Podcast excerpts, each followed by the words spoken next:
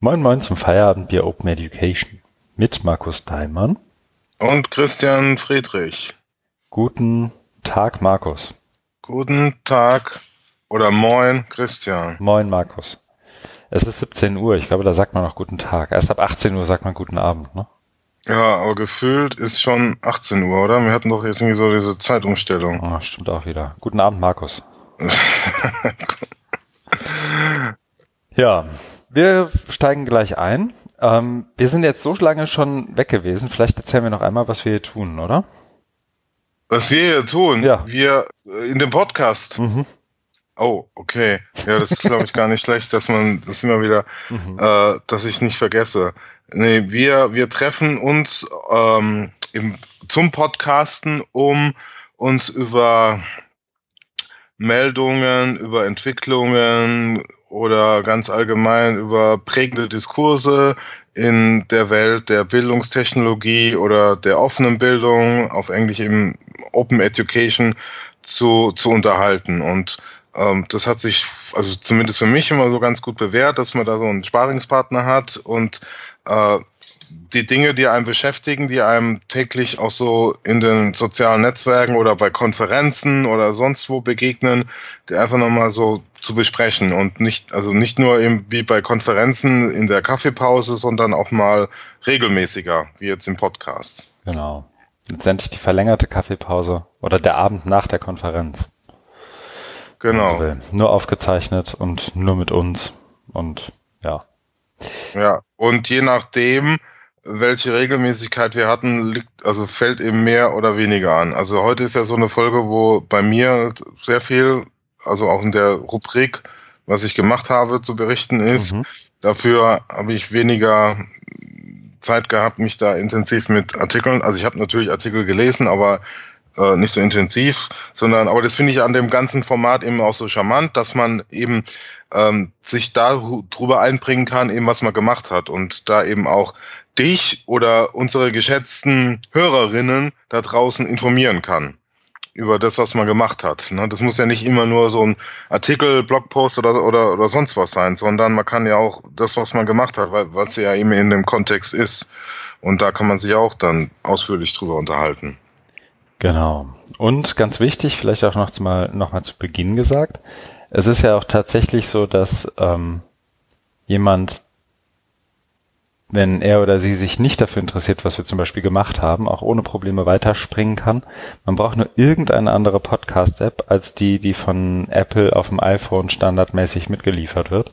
Fast alle anderen unterstützen Kapitelmarken und da sieht man dann eben auch, ähm, Mhm. wohin man springen kann und kann das so tun wie früher auf dem CD-Spieler schon fast. Insofern, ähm, danke, dass du so unvorbereitet kurz erklären konntest, was wir hier überhaupt tun.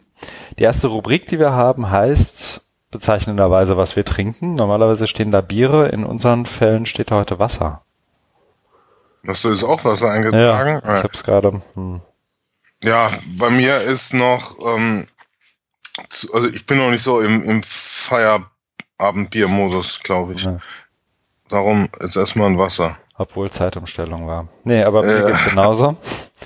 ähm, leider ist noch nicht Feierabend, deswegen gibt's noch kein Bier. Aber das gibt mir die Gelegenheit, die erste Marke zu setzen und wir sprechen darüber, ob wir Feedback bekommen haben. Ich habe ein bisschen Feedback bekommen. Ich fange direkt mal an. Ja, bitte. Ähm, einerseits war, hab ich, bin ich beim Edu-Camp in Neuharlinger Siel angesprochen worden. Da hat mir jemand gesagt, ich habe nicht abgeklärt, ob ich namentlich nennen darf, deswegen tue ich es mal nicht. Ähm, hat mir jemand gesagt und ich bin, fand es tatsächlich eines der, der besten Feedbacks, die wir je bekommen haben, also ich zumindest. Ähm, so ungefähr im O-Ton, ich habe es jetzt hier mal so als Zitat geschrieben, aber ich habe es mir natürlich nicht so weit aufgezeichnet. Ich höre euch gern, weil ich nicht so gut Englisch spreche und ich über euch einen Zugang zu Artikeln bekomme, die für mich relevant sind, aber eben englischsprachig. Ohne euch hätte ich das nicht. Und das fand ich irgendwie cool. Ja, Ding musste ich grinsen und fand ich gut. Genau das höre ich gerne. ja, ja, genau. Ähm, das sozusagen nur einmal für uns beide als Lobhudelei. Dann hat sich ja auch Matthias Andrasch mal wieder gemeldet. Schöne Grüße. ähm, der jetzt, ich glaube, nach der letzten Folge überlegt, ob er was zu dem OER-Forschungsding von dir einreichen möchte. Und wir haben es geschafft, mal wieder von Jochen Robes lobend erwähnt zu werden. Nicht nur wir, sondern auch ein paar andere unter dem Dach von EduFunk FM. Das haben wir ja auch nochmal verlinkt. Da nennt er uns die Sammelstelle für Bildungspodcasts. Wir sind ja auch Teil des Netzwerks EduFunk FM und auf das ja. bezieht er sich hier. Und ähm, auch da finden wir alles für den Fame. Auch kurz namentliche Erwähnung. Sehr nett, vielen Dank. Ja, von mir natürlich auch vielen Dank. Mhm. Freut uns immer wieder, ja. da erwähnt zu werden. Das war ja nicht das erste Mal. Nee, das stimmt. Und überhaupt, also auch Martina Emke hat sich ja gemeldet und hat zumindest unter dem Podcast Hashtag FOE Podcast ähm, einen Link verteilt. Das sah spannend aus. Ich habe aber noch nicht mehr geschafft, als es zu überfliegen zur Electronic Frontier Foundation Malicious Use of Artificial Intelligence. Ich habe es auch nicht geschafft. Ja, aber sind ja bald Osterferien bestimmt. Machen wir das kurz, ne? Hast du noch irgendwas gekriegt, gehört? Nee, nee. Irgendein Israeli, der auf dich zurannte und sagte, ich höre euren Podcast immer? So weit haben wir es noch nicht geschafft. Hm. Ich setze mal die Marke. Und willst du anfangen, damit hm. zu berichten, was du gemacht hast, oder soll ich? Nee, mach du. Ich bin gerade noch dabei, da was einzupflegen. Oha. Damit das auch vollständig wird. Nee, fang, ja. äh, fang du gerne an. Mhm. Ja, es ist ja auch ein bisschen her. Ich habe jetzt geguckt, ich glaube, es sind gut vier Wochen, seit wir das letzte Mal aufgezeichnet haben. Das ist ja dann doch ein bisschen länger als sonst. Deswegen habe ich nur so die wirklich, wie soll ich sagen, mehr oder weniger markanten Dinge, zumindest in meinem Kalender markanten Dinge rausgegriffen. Das eine war relativ zu Beginn der vier Wochen dauernden Durststrecke, dass ich, wie du ja auch, am Abend nach der E-Qualification, ich glaube an dem Montagabend war das, ne? Ähm, bei der, was war das denn? Der kollaborativen Anpassung der Cape Town Declaration plus 10 auf den deutschen Kontext dabei war. Ist wahrscheinlich ein bisschen überkandidelt gesagt. Ne? Joran hat eingeladen, ähm, verschiedene Leute, die auch bei der E-Qualification waren, die deutsche Übersetzung der CPT plus 10 zu feiern. Und ich habe da einen kleinen virtuellen Part übernommen. Da habe ich auch gerade nochmal den Link reingesetzt und hatte letztendlich eine Unterhaltung von der CPT 10 mit Martin Lindner und Martina Emke. Das war alles ein bisschen improvisiert leider, weil ich spontan wirklich an dem Morgen meinen kompletten Kalender unter, ähm, umbauen musste und dann abends erst zwei Stunden später, glaube ich, dahin geschafft habe. Deswegen die anderen virtuellen Teilnehmerinnen und Teilnehmer, die dabei hätten sein wollen, haben es dann nicht mehr hingekriegt zu der Zeit. Das lag also an mir, aber ging leider nicht anders. Ähm, ja, aber das war soweit, glaube ich, ganz witzig und interessant. Ähm, ich war kurz danach irgendwie, eine Woche später oder sowas, dann in Düsseldorf vor dem EduCamp X. Ähm, habe ich spontan noch einen Vortrag übernommen beim Deutschen Schulleiterkongress. Oha. Ja, habe ich auch gedacht.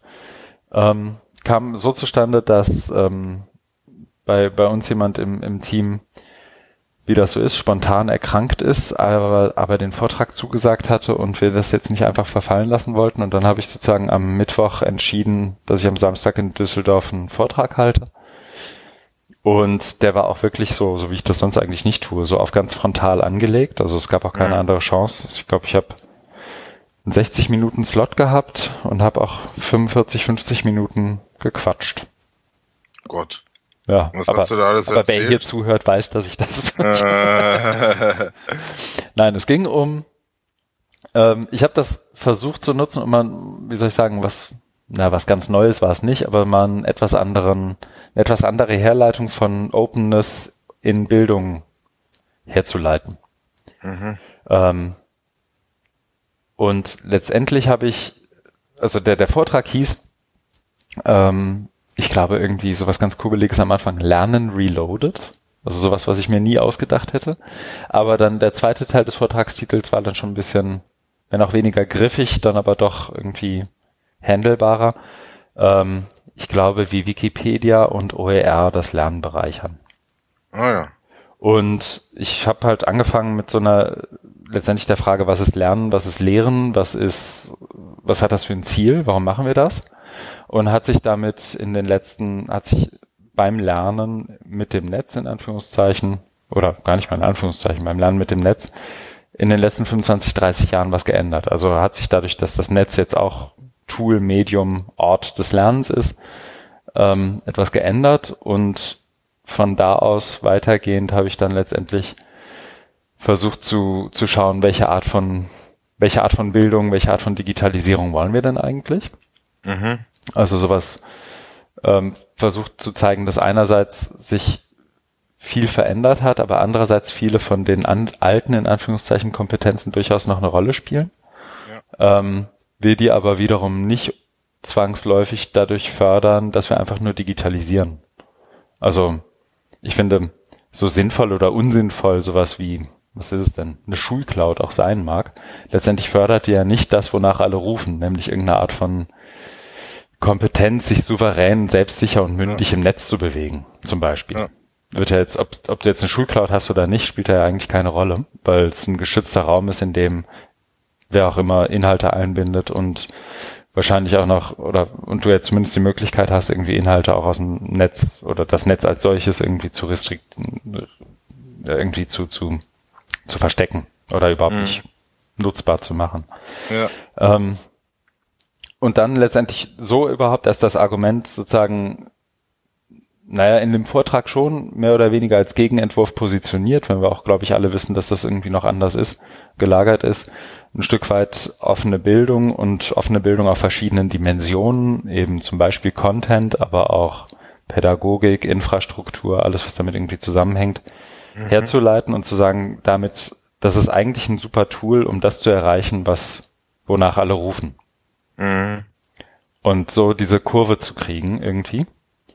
Ähm, ich wollte das auch aufschreiben und ich muss das auch mal tun, was ich da gemacht habe, weil ich da auch tatsächlich um Feedback sehr verlegen bin. Ich finde die Idee sozusagen einerseits, ich meine, das ist ja auch dir nicht neu, irgendwie Bildung zu positionieren als zumindest ein Bestandteil einer souveränen Partizipation in der demokratischen Gesellschaft sozusagen. Ja.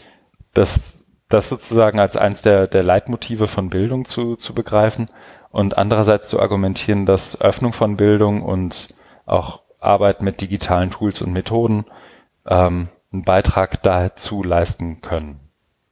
Mhm. Aber ich finde es ich finde es äh, äh, absolut richtig und, und auch äh, leider viel zu selten gemacht, so wie du es jetzt äh, gesagt hast, dass man sich immer grundlegend Gedanken macht, was wir mit Bildung und Lernen und Lernen überhaupt bezwecken, sondern äh, oft hier geht man den umgekehrten Weg. Ne? Hier ist jetzt Technik mhm. und Digitalisierung und ähm, jetzt muss alles oder jetzt jetzt wird alles besser und äh, es kann alles besser werden und es muss alles besser werden. Also auch dieses dieses ganze Normative. Mhm. Ne? Es muss alles ganz grundlegend anders werden. Bildung muss ganz anders werden. Hochschule, wir brauchen ganz andere Hochschulen, ne? wo man sich dann fragt, warum? Ja. Ne? ja, gar keine. Aber warum ne? und, und wieso? Und wenn man dann nicht sich erstmal also diesen Klärungsprozess äh, vollführt, dann läuft man immer in die gleichen Muster hinein dann die Argumentation, ja, Technik allein ist nicht, so haben wir auch noch Didaktik. Und ganz wichtig ist, der Mensch muss im Mittelpunkt stehen. Und das ist halt immer, ja, das ist immer so unergiebig, ne? Das ist so unproduktiv. Mhm. Mal, das sind immer die, ja, so, so Schleifen, die man da führt. Und die führen halt weg vom, vom Eigentlichen. Weil man sich halt nicht die Zeit nimmt, so wie du jetzt, äh, dann mal grundlegend ranzugehen und dann auch noch irgendwie das zu verknüpfen mit, mit einer Erzählung, äh, eben Open Education, Öffnung von Bildung oder Digitalisierung, weil da macht sie erst Sinn. Ne? Digitalisierung an sich ist ja kein, kein Selbstzweck, sondern das muss ja eben ähm, so eingesetzt werden, dass es äh, Sinn macht. Aber dafür muss man erstmal den, den, den eigentlichen Gegenstand verstehen. Mhm. Ja. Genau, und das, das habe ich mal versucht, das habe ich ja, ich glaube, auch habe ich auch schon hier mal erzählt, äh, bei dem Vortrag an bei der Friedrich-Ebert-Stiftung, wo ich auch mal die Chance hatte, irgendwie 200 Lehrerinnen und Lehrer für eine halbe Stunde in einem Raum können zwar weglaufen, aber fallen auf, wenn sie es tun. Also sind sie sozusagen mir für die Zeit ausgeliefert und sowas mal auszuprobieren und mal zu gucken, ja. was passiert. Und ich hatte ehrlich gesagt, also das war ein Vortrag an einem Samstagmorgen um 10 Uhr. Oh. Also jetzt nicht irgendwie wurde, wie soll ich sagen, ich hätte jetzt nicht damit gerechnet, dass irgendwie der Raum voll ist, erstens. Zweitens, dass die Leute, die im Raum sitzen, mir interessiert und aktiv zuhören in irgendeiner Art und Weise. Ähm, und was mich überrascht hat, also, und ich meine das gar nicht despektierlich gegenüber Schulleitern mhm. oder mhm. Schulleiterinnen und Schulleitern, der, der Kongress heißt ja nur der Deutsche Schulleiterkongress, aber es waren auch Schulleit Schulleiterinnen da, ähm, dass, dass die, wie soll ich sagen, das, was ich da gemacht habe, ist ja schon zunächst mal die, wie soll ich sagen, die erste halbe Stunde war relativ abstrakt. Mhm. Und erst hinterher bin ich dann sozusagen mit Beispielen gekommen ne? und gezeigt, guck mal, so kann das aussehen. Und trotzdem haben die aber wirklich gut folgen können. Die haben auch alle zustimmend genickt, als ich das dann so den einen oder anderen Punkt dann irgendwie so herleitete und dann sagte, guck mal, das ist jetzt sozusagen mein Verständnis von Lehren, Lernen und Bildung für heute. Mhm. Ähm, das ist ja dann irgendwie auch mal ein Zeichen, dass jemand, der sich irgendwie nicht den ganzen Tag mit Digitalisierung, Öffnung und was auch immer von Bildung rumschlägt, dass die Leute trotzdem irgendwie mit 100 Damen und Herren irgendwie in so einem Raum sitzen, sitzen bleiben an einem Samstagmorgen und dem Friedrich, der mit einer ordentlichen Erkältung da vorne steht und den Quatsch erzählt, dann auch noch zuhören und mit ihren Fragen auch wirklich, also die Diskussion im Anschluss war spannend. Also die mhm. hatten wirklich, ich habe dann, ich glaube, entgegen dem vom Veranstalter vorgesehenen Format am Ende 10, 15 Minuten für Frage und Diskussion reserviert. Mhm. Ähm, und die haben wir vollkommen ausgenutzt. Ich war eine halbe Stunde hinterher noch da und habe mit Leuten irgendwie drüber gesprochen, wie sie das denn jetzt machen können, was erste Ansätze sind und so. Das war wirklich gut. Ja, sehr schön. Also das sozusagen nur auch als, als, wie soll ich sagen, es wird ja oft behauptet, dass so ein abstraktes Ding und wenn das nicht irgendwie sofort umsetzbar ist, irgendwie kein, dass das auf so ein, in so einem Format bei so einer Veranstaltung nicht funktioniert und das sehe ich überhaupt nicht so. Ja. ja. Naja, von da aus bin ich dann zum EduCamp nach Neuherlinger See gefahren, habe den letzten Bus in, ich glaube, Epsen oder so hieß es, oder Epsen, noch gekriegt, damit ich es noch irgendwie dahin schaffe. Oder bis dahin, bis Epsen, glaube ich. Und dann, naja. Ähm, hab dann wegen des Vortrags praktisch den ersten EduCamp-Tag verpasst, kam aber rechtzeitig zur 10-Jahres-Feier abends an und bin dann am Sonntag wieder zurück nach Hamburg gefahren. Ja, und EduCamp war auch, also das vielleicht nur in ein, zwei Sätzen, ähm, interessant, war ja mein erstes, ich endlich mal geschafft habe zum EduCamp. Es war auch ähm, interessantes, wie sagt man, interessantes Publikum oder interessante Mischung von Teilgebenden. Ähm, eins, zwei, drei alte Bekannte gesehen und ein paar neue kennengelernt. Die Session, die, glaube ich, bei mir am ehesten hängen geblieben ist, ist die zum Thema Datenschutz. Mhm. Ähm, das war so ein bisschen in so einem Diskussionsformat angelegt ähm, von zwei, wie soll ich sagen, Protagonistinnen oder Kontrahenten, die wo der eine gegen Datenschutz argumentiert hat und die andere wiederum gesagt hat, Datenschutz ist äh, wichtig und brauchen wir. Mhm. Ähm, und gegen Datenschutz argumentiert nicht, weil Datenschutz irgendwie doof ist, sondern weil es ähm, angeblich so hinderlich ist. Mhm. Hinderlich für die Lehr für Lehre Lehrinnovation. Ja, ja, ja. Das stimmt ja auch, wenn das unreflektiert passiert, also so, wie soll ich, unreflektiert passiert, klingt so böse, aber wenn ein Lehrer ein Quiz-Tool einsetzt und um die Ergebnisse im Vergleich zu allen anderen zu sehen, dass er einen Unique Identifier braucht und dann automatisch personenbezogene Daten eingesammelt werden, dass das dann irgendwie schwierig ist. Ähm, ist aber, glaube ich, kein Problem des, also in dem Fall, glaube ich, kein Problem des Datenschutzes, sondern Problem des uninspirierten pädagogischen Ansatzes. Mhm. Ähm, davon mal ganz abgesehen, ähm, weil ich dann habe ich stand ich mit vielem quer. Ich habe auch im Nachgang, das hat allerdings mit dem EduCamp, glaube ich, wenig zu tun, einen Beitrag gelesen von jemandem, der Datenschutz irgendwie als als das größte Hindernis für Digitalisierung in der Schule und Hochschule identifiziert hat. Ich finde diese Diskussion wahnsinnig einseitig und habe immer ja. stellt immer wieder fest, dass Leute, die sich das also ich selber bin auch öfter vor die Datenschutzpumpe gelaufen in meiner Hochschulzeit aber es gab immer einen Weg, das irgendwie trotzdem umzusetzen, ja. was ich vorhatte. Vielleicht mit einem anderen Tool und so weiter, aber es gab immer eine, eine, Chance, da irgendwie noch was zu machen. Aber das führt vielleicht für jetzt auch schon zu weit, ähm, ist vielleicht auch nochmal ein eigenes, vielleicht muss ich da auch mal was zu schreiben. Ich glaube, das ähm, ist einfach symptomatisch für viele Diskussionen, die im äh, Digitalisierungsbereich geführt werden, dass die einseitig geführt werden. Ja, das stimmt. Nur das, was wir am Anfang schon hatten. Man muss sich einfach die Zeit nehmen und ich mache das ja auch nicht immer. Also ich hatte auch ein paar Erfahrungen mit Datenschutz zu meiner Zeit noch an der Fernuni in Hagen, wo das auch ja immer so als Verhinderung aufgefasst wurde, aber ähm, ich müsste mich da jetzt auch wieder äh, neu mit befassen, weil die ganze Diskussion geht ja weiter, ne? Und dann gibt's ja wieder neue Erfahrungen, wie Leute das umgehen oder ne, mhm. was sie erlebt haben. Und das braucht man eben. Also, also man muss sich da auch mal wieder neu drauf einlassen. Man muss dann weg von diesen holzschnittartigen Haut drauf Argumenten, ist Verhinderung oder ne, so ähnlich mhm. wie es, ne, also natürlich brauchst du diese, diese Position, auch wie es bei der Session wohl gewesen ist, aber ja, man muss eben, ja, muss sich eben immer damit auseinandersetzen. Aber dafür kann ja so eine Session ja gut gewesen mhm. sein, dass du inspiriert wirst. So habe ich es ja auch verstanden. Genau, also es war ursprünglich ein bisschen zweidimensional angelegt, so wie du es gerade beschrieben hast. So, ne? Also ja. es gibt ein Spektrum von Datenschutz ist gut bis Datenschutz ist Kacke. Mhm. Ähm, Im Verlauf der Session kamen wir dann aber, glaube ich, so dahin, dass, wie soll ich sagen, es ist natürlich so, dass irgendwie Hochschulgesetzgebung oder Datenschutz oder in der Schule, Hochschule und so weiter oft noch so angelegt sind, als hätte es, als wäre die Digitalisierung nie passiert. Ne? Also das, mm, das ist ja, das, soweit gehe ich mit irgendwie, ne? Dass das Datenschutzgesetz irgendwie ganz oft irgendwie auf so ein ganz oft auch wirklich paranoiden, risikoaversen Ding beruhen ja. oder eine, so eine Haltung beruhen, die wirklich auch das Ziel hat, viel zu verhindern. Ähm, ich fand daran aber spannend, dass sozusagen nicht die Frage gestellt wurde, in welcher Art von System wollen wir denn arbeiten oder ne, also muss müssen wir dann vielleicht irgendwie systemisch irgendwas ändern, damit wir gut arbeiten können. Die Frage kam gar nicht, sondern es so. kam oder die kam zunächst mal nicht. Ich habe sie dann irgendwann gestellt, aber ähm, es kam zunächst mal also das Plädoyer dafür, den Datenschutz aufzuweichen. Mhm. Was irgendwie halt entlang des Spektrums sozusagen sich bewegt. Ne? Und das fand ich irgendwie ähm, schade, aber habe dann ja auch meinen Unmut kundgetan, wie das so ist bei einem Educamp, kann man dann ja, oder bei einem Barcamp allgemein, kann man dann ja sagen, ja.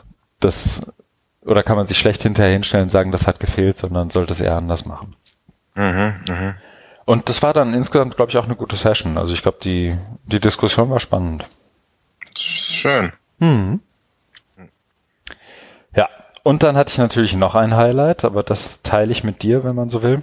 Ähm, wir waren eingeladen bei dem Zugehört Jubiläumspodcast, Folge 50. Und durften da live mit podcasten. Unter witzigerweise der Fragestellung, ähm, wie es sich denn so anfühlt, bald den Podcast mit den meisten Folgen zu haben im Bildungskontext Deutschland. Was wir na, zumindest wenn man die, die Folgennummer mitrechnet, ähm, sind wir heute mit zugehört gleichgezogen. Ähm, oh. Offiziell Folge 50. Wir haben dabei, unterschlagen dabei aber die beiden Folgen, die wir zur BDW hatten. Was ja. war das? Bildung in der digitalisierten Welt? Ja. In 2016 war das, glaube ich, ne?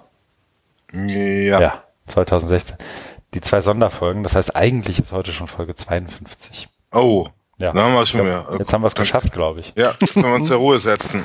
Ich weiß gar dann nicht, ist, wie viel. Dann ist Feierabend mit Feierabendbier. Wie viel hat denn Bildung Zukunft Technik? Weißt du das? Ich guck äh, nicht auswendig. Nicht auswendig. Die sind doch auch bei Edufunk. Das musst du doch wissen. Warte. Ach, die haben wir schon lange. 47. Ja, ja.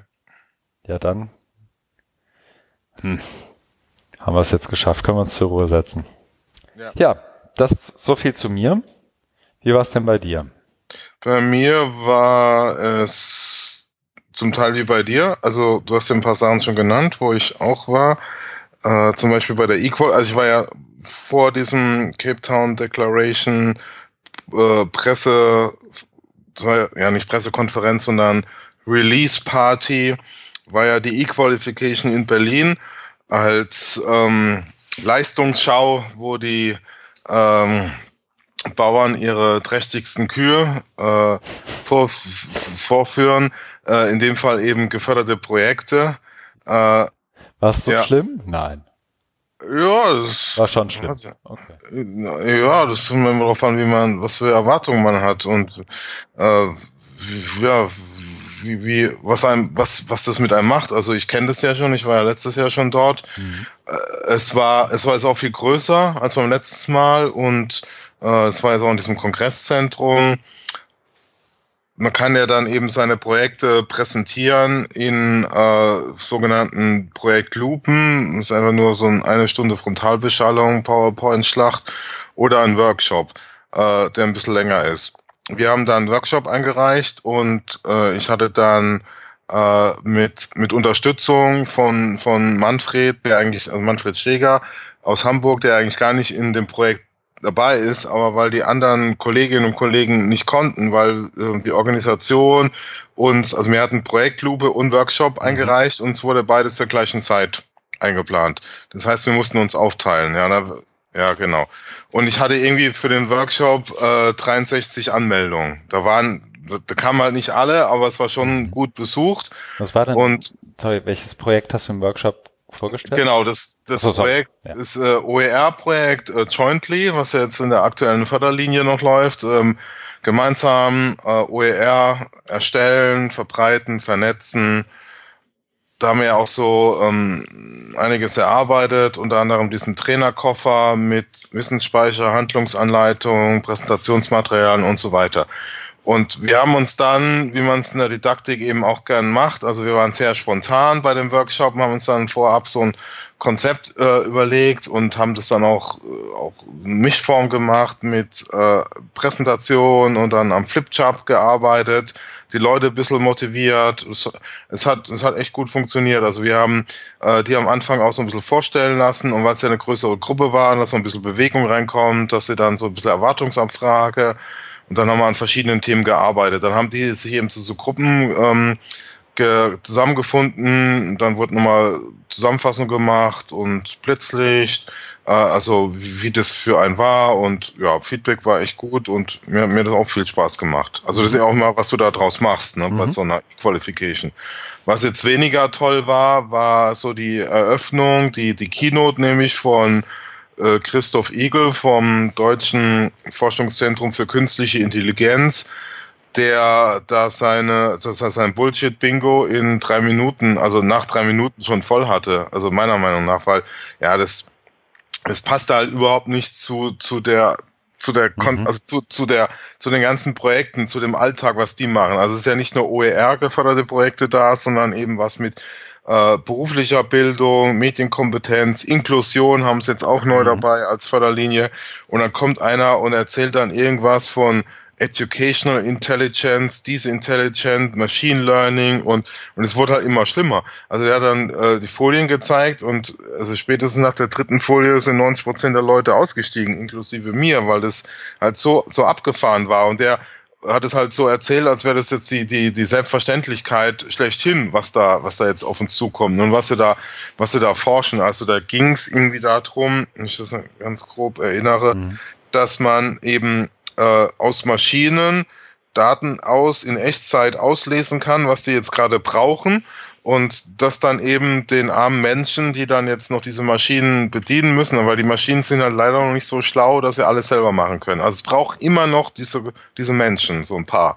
Und dass die wissen, was die Maschine jetzt gerade braucht. Ne? Du kannst ja nicht irgendwie so 500 Seiten Anleitungsbuch studieren, sondern die Maschine mhm. ist ja immer im Einsatz. Dann machen die eine Echtzeitanalyse und was die dann brauchen und Optimierung und so weiter, kriegen dann die Menschen dann, was weiß ich, auf Tablet oder Smartphone und können dann die Menschen noch besser bedienen als vorher. Ne? Und sowas wird da erzählt. Ne? Also es ist absurd. Okay, aber was hat das denn mit Lehre, mit Lehre zu tun? Oder ja, Lernen? nix. Das ist doch nix.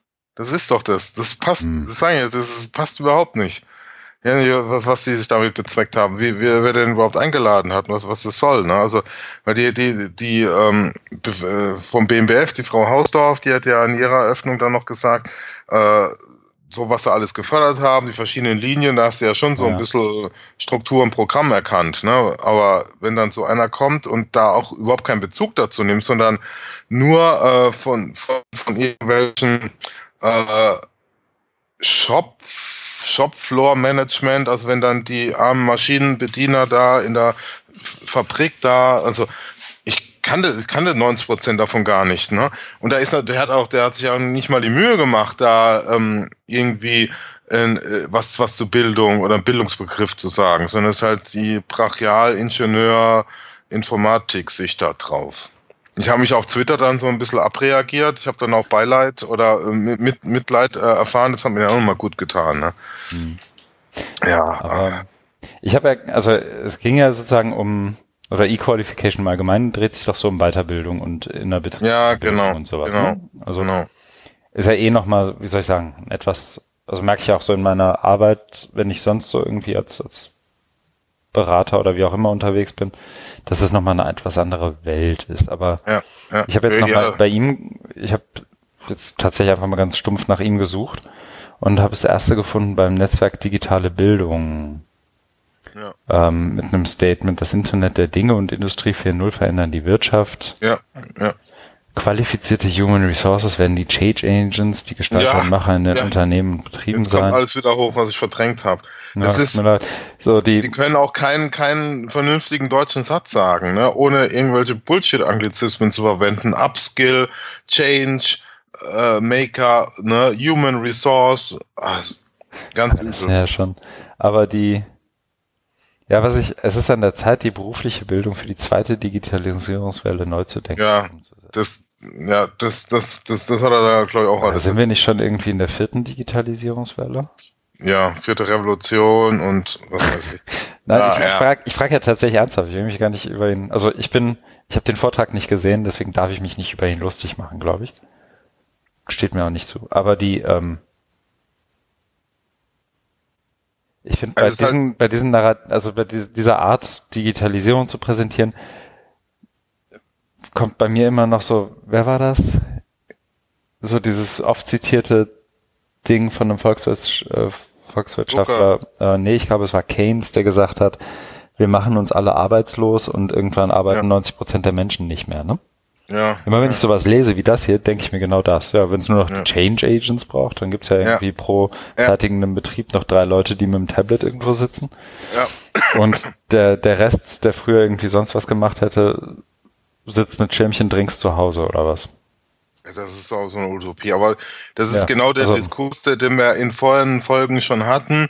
Da geht es nämlich um sowas wie gesellschaftliche oder ethische Verantwortung von Ingenieuren. Und es und das war halt so ein Paradebeispiel. Ne? Da hat er nur seine Ingenieurbrille auf, der muss sich natürlich auch legitimieren äh, mit seinem, ich, ne, der wird ja auch äh, Fördergelder bekommen für sein äh, Forschungsinstitut zu künstlicher Intelligenz und dass man da eben äh, zeigt, was man Tolles macht hat er das, hat er das gezeigt. Aber da geht's halt eben nur um äh, künstliche Intelligenz um ihrer selbst willen, beziehungsweise die Anwendungen, die sind ja dann so krude und so, ja, für uns, ne, wo der Magen rumdreht, ne, weil ähm, nicht alles, was man machen kann, sollte man machen oder ist sinnvoll, sondern da fehlt eben vorab mal sich Gedanken zu machen, äh, wollen wir das überhaupt oder ist das sinnvoll? Und die Fragen werden halt gar nicht gestellt und damit überrollt er und ru- überrumpelt er ja auch alle. Beziehungsweise der ist ja nicht mehr anschlussfähig, also kommunikativ, weil er alle abhängt, weil er kein Mensch mehr, mehr, mehr das versteht, weil er eben so advanced ist mit seinem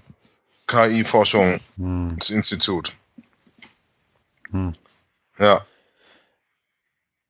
Ja, ich, ich habe mir die noch nicht genauer angeguckt. Ich bin halt gerade so auf der, der Webseite gelandet und ich finde halt, ach, das ganz, es sind ja ganz oft ganz viele Sachen irgendwie problematisch. Wahrscheinlich sind auch ein paar Sachen gut, die ich jetzt nicht sehe, aber wenn du irgendwie auf KI klickst und da kommt direkt ein so ein humanoider Roboter auf dich zu und lächelt dich an und ist natürlich Ach, ich weiß auch nicht. Das ist irgendwie nicht, nicht meine Vorstellung von KI. Das ist irgendwann so ein bisschen so, dass da versuchen Leute irgendwie das Abbild des Menschen zu bauen, Mhm. ohne sich über tatsächliche Anwendungen Gedanken zu machen. Und warum man sie will, vielleicht. Aber das ist auch schon überinterpretiert. Ja, also um es kurz zu fassen, es war ganz furchtbar. äh, die Kino, dann gab es eine, eine Podiumsdiskussion, die fand ich jetzt auch nicht viel besser, weil da war auch ähm, nicht, nicht äh, für die allermeisten Projekte anschlussfähige Diskussion. Die haben sich da oben hingesetzt, sich selbst beweihräuchert, wie toll sie wären, irgendwelche Social Entrepreneurs. Ja, war, also es hat nicht gepasst. Hm. Dagegen war dann, wenn man wieder down to earth äh, war mit den anderen Projekten, äh, da gab's äh, Führung, wo man schnell Überblick bekommen hat, was die da alles machen. Und das war, das war wiederum ganz gut, weil, also, aber das siehst du, das ist eine riesen, riesen Lücke, die da klafft, ne? Oder einmal dieses, dieses total Advanced, wo das eine, eine mega Elitendiskussion ist, wo, wo eine Handvoll Leute da überhaupt versteht oder vorgibt, es zu verstehen, was es ist und die, die, die eigentlichen Dinge, ne, die, die dann in, das sind ja dann Themen, also gerade wo ich jetzt drin war mit OER, das sind ja mhm ganz breite äh, Dinge, also freie Materialien suchen, finden, erstellen, zusammenarbeiten, Policies erstellen, rechtliche Fragen. Das sind ja, ne, das hat ja mit KI erstmal nichts zu tun. Ja, also ich glaube, wir haben da generell überhaupt noch keinen Modus gefunden, wie man äh, mit, wie, wie man diese verschiedenen Gruppen miteinander ins Gespräch bringt. Da tun sich viele sehr schwer. Ähm, da könnte ich jetzt vielleicht direkt mal überleiten. Äh, nämlich, ich war dann ähm, noch, ähm, das ist kein chronologischer Zusammenhang oder keine, äh, rein, keine chronologische Reihenfolge, aber ich war ja unter anderem bei meiner Deutschland-Tour noch in Essen im schönen Ruhrgebiet bei der Deutschen Gesellschaft für Erziehungswissenschaft. Das ist ja meine Heimatgesellschaft mhm. sozusagen. Die haben äh, alle zwei Jahre ihren großen Kongress. Und der diesjährige Kongress hieß äh, Beweg also Motto Bewegung. Da haben sie äh, einen Eröffnungsvortrag gehabt von einer emeritierten Professorin, die ähm, auch ganz bekannt ist, Ka ähm, ich weiß nicht den Vornamen nicht, äh, Maya Trave. Und die ähm, ist auch so ein bisschen philosophisch unterwegs, hat dann eben das erstmal so ein bisschen hergeleitet, was mit Bewegung gemeint sein könnte. Äh, äh, dann im dritten und letzten Teil ging sie auch auf Digitalisierung ein. Das hat mich ähm, äh, gefreut, aber es war dann, und das ist jetzt hier auch wieder Ausdruck des Problems, es war sehr verzerrt, weil sie hat dann äh, aus irgendwelchen Gründen, ich habe es jedenfalls nicht mitbekommen, warum, nur über Mobbing gesprochen. Das wäre ganz furchtbar und ähm, das wäre, also kam halt so rüber, als wäre Mobbing sinnbildlich für Digitalisierung. Und das, das geht halt natürlich auch nicht. Das ist vollkommen unkontextualisiert, ungerahmt, ne? Aber du merkst halt den Leuten, so älteren Professorinnen, da gibt's ja einige davon, die haben halt auch wahnsinnige Berührungsängste mit dem ganzen Phänomen, obwohl eigentlich, ne, das versuche ich ja immer, mich auch dafür einzusetzen, denen ihr Feld es wäre, weil bei Bildung geht's ja immer um Auseinandersetzung mit der Welt, um, um, um Transformation von Welt und Selbstverhältnissen. Und in der Welt passiert halt ganz viel Digitalisierung. Da kann man halt nicht mehr so tun, als würde man jetzt im 20. Jahrhundert leben. Ja, und das war halt, also, um das ganz kurz hm? abzuschließen, es war halt zwiegespalten, auf der einen Seite mutig und ich weiß nicht, ob man als, als äh, auch als ähm, Zeichen sehen konnte, sich damit jetzt ein bisschen auseinanderzusetzen. Auf der anderen Seite von der tatsächlichen Verarbeitungstiefe war es nicht gut. War es einfach oberflächlich, war es unreflektiert äh, und ja, ja hat, ich will nicht, ich will nicht sagen falsch, aber es hat von der von der Ausrichtung nicht gepasst. Ne? Und da hätte ich mir hätte ich mir ja was anderes gewünscht. Ähm, also dass man dass man da, aber das ist glaube ich nicht von der Generation von Professorinnen und Professoren nicht leistbar, dass man da so auch was Programmatisches, ne? dass man, da müsste man sich halt mal schon zehn Jahre mit Digitalisierung auseinandergesetzt haben, um dann mal so einen programmatischen Vorstoß machen zu können. Was bedeutet das jetzt für unsere Profession, die Bildungswissenschaft? Hm. Na, ich wollte nur, also ich verstehe den Punkt, glaube ich, also haben wir auch hier schon öfter drüber gesprochen. Mein Eindruck ist jetzt so zunehmend, dass das gar nicht so sehr altersabhängig ist. Ähm, weil ich meine, Digitalisierung an sich ist ja jetzt nun auch, wie soll ich sagen, seit mal mindestens 15 Jahren, wenn nicht eher seit 25 Jahren irgendwie auch irgendwie erlebbar. Ja. Ne? Also seit zehn Jahren laufen Leute mit iPhones in der Gegend rum. So. Ja. Ähm, ja. Und das ist sozusagen die, die Entwicklung, die ja sozusagen noch als eine der jüngeren angesehen wird. Ja. Ähm, ich finde ich glaube, was, was halt was halt schon schwerfällt, gerade für jemanden, so auch aus meiner, sagen, wenn ich an Lüneburg zurückdenke, so an die Zeit an der Uni, gerade den Leuten, die sich irgendwie mit Erziehungswissenschaften oder sowas beschäftigt haben, irgendwie das überhaupt ernst zu nehmen, ne? Also, mhm. dass, dass dieser Clash passiert ja eigentlich in dem Moment, wo du so jemanden wie, keine Ahnung, ich habe so in, aus Lüneburg, ohne Namen zu nennen, so eine, auch so, ich glaube, eine relativ junge Erziehungswissenschaftsprofessorin im Kopf, die war so, Ahnung, irgendwas Anfang, Anfang 40, glaube ich noch, also jetzt nicht irgendwie für eine Professor, für jemanden mit Professur relativ jung. Ja. Ähm, aber wenn du die halt mit so den, den, was hatten wir gerade, den Igelschen Narrativen von irgendwie KI mhm. konfrontierst, mhm. fällt es uns ja schon schwer zuzuhören und wir sind dem Thema ja eigentlich gewogen. Ja. Ne? Und wenn, und das Problem ist, glaube ich, dass du gerade diejenigen, die, deren erster Berührungspunkt halt sowas ist, mhm. dann auch sofort abgestoßen sind und das ja genauso wie andersrum auch dann darin mündet, dass du dir Leute suchst, die das, was du jetzt gelernt hast, weil nämlich mhm. die KI ist doof und der Igel auch, mhm. ähm, mhm. dass du jemanden suchst, der dir das bestätigt. Und in dem mhm. Moment, wo du die Gruppe gefunden hast, ist es halt auch wahnsinnig schwer, dich da wieder rauszuholen.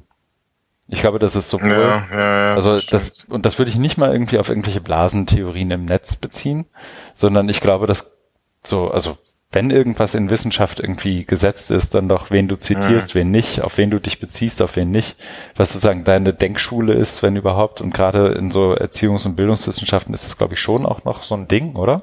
Mhm. mhm. Und dann bist du da so drin und dann mhm. kommst du da auch nicht mehr raus, weil du hast dir ja dann auch ein Netzwerk etabliert von Leuten, die genauso denken wie du. Und du fährst immer zu mhm. den gleichen Tagungen, du bist in den gleichen Gremien, du bist, ne? Die suchen dich ja aus, weil du hast das ja die letzten fünf Jahre so ge gesagt und gearbeitet. Das heißt, da irgendwie so einen Shift hinzukriegen, die Leute irgendwie dazu zu kriegen, auch mal irgendwie das konstruktiv zu verstehen und ähm, oder als konstruktiv zu verstehen, ähm, ist dann, glaube ich, wahnsinnig schwer.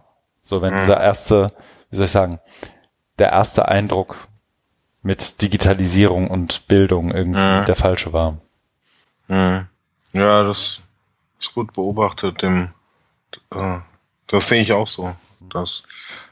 Und ja, wir sind vielleicht jetzt gerade in so einer Zeit, wo es so ein bisschen aufge, aufgebrochen wird, weil es gab ja dann auch bei dem äh, Kongress verschiedene Symposien, mhm. äh, wo Digitalisierung dann auch behandelt wurde. Äh, ich hatte da nichts, also ich war selber äh, Referent in einem, aber war danach noch in einem anderen, das fand ich sehr gut, wo also sehr, sehr kritische Perspektive mhm. draufgelegt wurde. Ähm, da war halt so eine Generation von jüngeren Medienpädagoginnen da bei, also Valentin Danda, mhm. Thomas Dannberger, ein Ex-Kollege von mir aus Hagen, Christian Leineweber. Und ähm, die sind ähm, dahergegangen und haben, haben das haben das, also es ist eine ganz andere Herangehensweise, wie wir es sonst so kennen, haben das eben versucht theoretisch und und dann eben äh, auch philo oder auch philosophisch zu, zu deuten mit Marx, Foucault oder ähm, bei bei Christian Leineweber her immer Hartmut Rosa mit Beschleunigung oder auch Entfremdung, also was es mit uns macht. Uh, und die hatten aber da, da, was ich, was ich gar nicht so schlecht fand, war auch so ein neues Format. Es hieß irgendwie Ad hoc Arbeitsgruppen. Da haben die halt so ein paar, paar Vorträge. Und die sind halt immer sehr gehaltvoll äh, am Anfang und danach ähm, gab es dann auch nochmal so Diskussionsrunden, wo man dann zu bestimmten Themen im Austausch. Äh, was mir, was bei mir da eben hängen geblieben ist, also das war auch sehr gut besucht, die Session, jedenfalls der Raum war übervoll und das zeigt einfach, dass es da ein Interesse gibt von so einer jüngeren, also von einer jüngeren Generation von Leuten. Die meisten im Publikum waren ja auch eher jünger, also eben so wie die von dir angesprochene Professorin da aus Lüneburg so in dem Dreh rum oder bis mhm. noch jünger. Und dass da ein, ein, ein Interesse äh, daran gibt und ja, dass, dass man sich damit auseinandersetzt und das ist vielleicht jetzt, also dann sucht, das hast du ja eben auch so gesagt, dann bist du halt so in deinem, in deinem Zirkel drin, ich will jetzt auch nicht sagen in deiner Blase, aber du bist halt so in deiner Community drin und folgst halt dann da den sozialen Normen und Codes mhm. und ne, wie man dann diskutiert. Das haben die ja, genau das haben die ja gemacht. Und für mich ist halt immer spannend, dann das zu beobachten, weil ich dann auf vielen verschiedenen Veranstaltungen bin und je, je unterschiedliche Diskussions-Debattenkulturen sehe. Mhm. Und dann, ja, dann hat man da auch einen, einen ganz anderen, ganz anderen Einblick. Also, äh, und ich bin da für mich also auch nicht immer so klar, wie ich das dann deuten will und, und oder wie ich das deuten kann, ne? weil das muss man auch erstmal alles für sich selber durchdenken und ich bin da jetzt auch noch so diesem ganzen Tagungs, den Tagungsmarathon nachwehen mit drin. Aber das war schon, es war schon, war schon beeindruckend ähm, zu sehen, dass es da jetzt auch so, also dass, dass es dieses Thema Digitalisierung dann auch von, von so einer Seite her eben bedacht wird, ähm, obwohl man dann ja auch oft so Dinge hört, also die waren zum Teil eben auch sehr radikal und also mit ihrer Kapitalismuskritik, wo es so in Richtung Utopie ging, das ist ja ähnlich wie von der anderen Seite her betrachtet, die Universitäten sollen abge, abgeschafft werden äh, und dafür kommen dann irgendwelche Fabriken mit Maschinen, so was der Eagle dann da gemacht hat in, in Berlin. Ja die dann, die dann ne, alles aus dir herauslesen mit Learning Analytics und Big Data und was brauchst du da noch Professoren, Professorinnen. Ja. Mhm. Also das soll ja einfach nur so ein Eindruck sein. Äh, ich schweife ab. Lass uns doch mal zurück zum, zum Programm. Ähm, was habe ich noch gemacht? Ähm, ich war in äh, also ich habe nochmal reingepackt, ähm, den, den Call for Papers, Medien, ich weiß nicht, ob ich das schon mal erzählt habe, ich erzähle es nochmal. Also gerade läuft noch ähm, ein Aufruf für Beitragseinreichungen der Online-Zeitschrift äh, beziehungsweise Open Access Zeitschrift Medienpädagogik äh, zum Thema OER-Forschung. Mhm. Genauere Angaben äh, im, im äh, dem Link folgen mhm. bis Ende Mai, Study Deadline. Äh, dann war ich auch noch wie du beim Zugehört äh, Jubiläumspodcast, hat mich sehr gefreut, war auch ein sehr kurzweiliges äh, Event. Ähm, ging ja zwei Stunden, aber waren ja viele spannende Gäste da und äh, viele, viele, also im Rückblick und so, das hatte ja auch so, so was Nostalgisches. Also wenn ich mich da mit Sandra schön zusammen über gemeinsame mhm. Aktivitäten in Finnland 2007 zurückerinnere, ja. Nee, aber es war halt, das war eine, das ist eine ganz andere Zeit, aber es ist auch schön, dann da ab und zu mit dann nochmal Kontakt zu haben und ähm, das, also sich das einfach auch nochmal klar zu machen, was da alles, das hat hier, fand ich auch äh, gut, äh, gut erzählt, was da alles passiert ist und wie man, wie man heute über das Thema redet. Ja. Mhm. Dann äh, war ich in Israel, genauer gesagt in Tel Aviv für knapp eine Woche, war da Teil äh, unseres, ähm, das nennt sich Ed ICT International Network. Das ist ein äh, Verbundprojekt äh, von fünf Partnern aus USA, Kanada, Israel, Deutschland und England und wir treffen uns äh, während der Gesamtprojektlaufzeit von drei Jahren in jeweils einem Partnerland. Und jetzt im März war eben Israel dran. Und ähm, da wird immer ein Symposium veranstaltet zum Thema äh, Students with Disabilities, ähm, ICT, also wie können Bildungstechnologien Menschen mit Behinderung helfen, an Bildung oder an Hochschulbildung teilzunehmen. Mhm. Genau. Und es, das hat, also ich bin da in dem Thema ja gar nicht so drin, äh, so richtig, aber ähm, nichtsdestotrotz äh, versuche ich mich da auch einzubringen und, und mitzuwirken, aber es hat immer auch ähm, einzelne Schwerpunkte. Also was ich jetzt sagen will, wenn da ne, noch wenn sich dafür jemand interessiert, dann gerne auch nochmal bei mir nachfragen. Äh, wir haben da eben versucht, auch das, das Thema auch umfassend zu beleuchten und es gibt in jedem, äh, bei jedem äh, Treffen, dann bei jedem Symposium äh, Schwerpunkte. Da war es jetzt ähm, in Search of New Designs äh, die Fragestellung. Und dazu gab es dann eben Vorträge, die äh, kommen dann von Leuten von Tel Aviv, aus, ähm, aus der Universität. Die werden dazu eingeladen. Also es wird dann eben geöffnet. Das sind ja nicht nur die Partner äh, aus den Ländern, die da beim Symposium dabei sind, sondern eben aus der näheren Umgebung, in dem Fall eben Tel Aviv. Es waren aber nicht nur Wissenschaftler, Wissenschaftlerinnen dabei, sondern auch äh, äh Menschen von äh, Startups, äh, AdTech-Firmen, die da ihre Produkte gezeigt haben. Äh, Im Kontext von eben Barrierefreiheit, Accessibility und so weiter. Genau. Das war ziemlich gedrängt. Ähm, zwei Tage, wir hatten dann noch einen Follow-up-Tag, viele Eindrücke, habe dann äh, mir noch Jerusalem angeguckt, äh, kulturelle Exkursion und bin dann eben wieder zurück nach Deutschland. Dann ging ja dieser Deutschland-Tour-Teil los mit ähm, dem Essen, mit Essen der Deutschen Gesellschaft für Erziehungswissenschaft. Von dort bin ich dann nach Oldenburg gefahren. Da war so ein Arbeitstreffen für oder Netzwerktreffen ähm, von offene Hochschulen. Das ist ja so auch ein BMBF-Wettbewerb.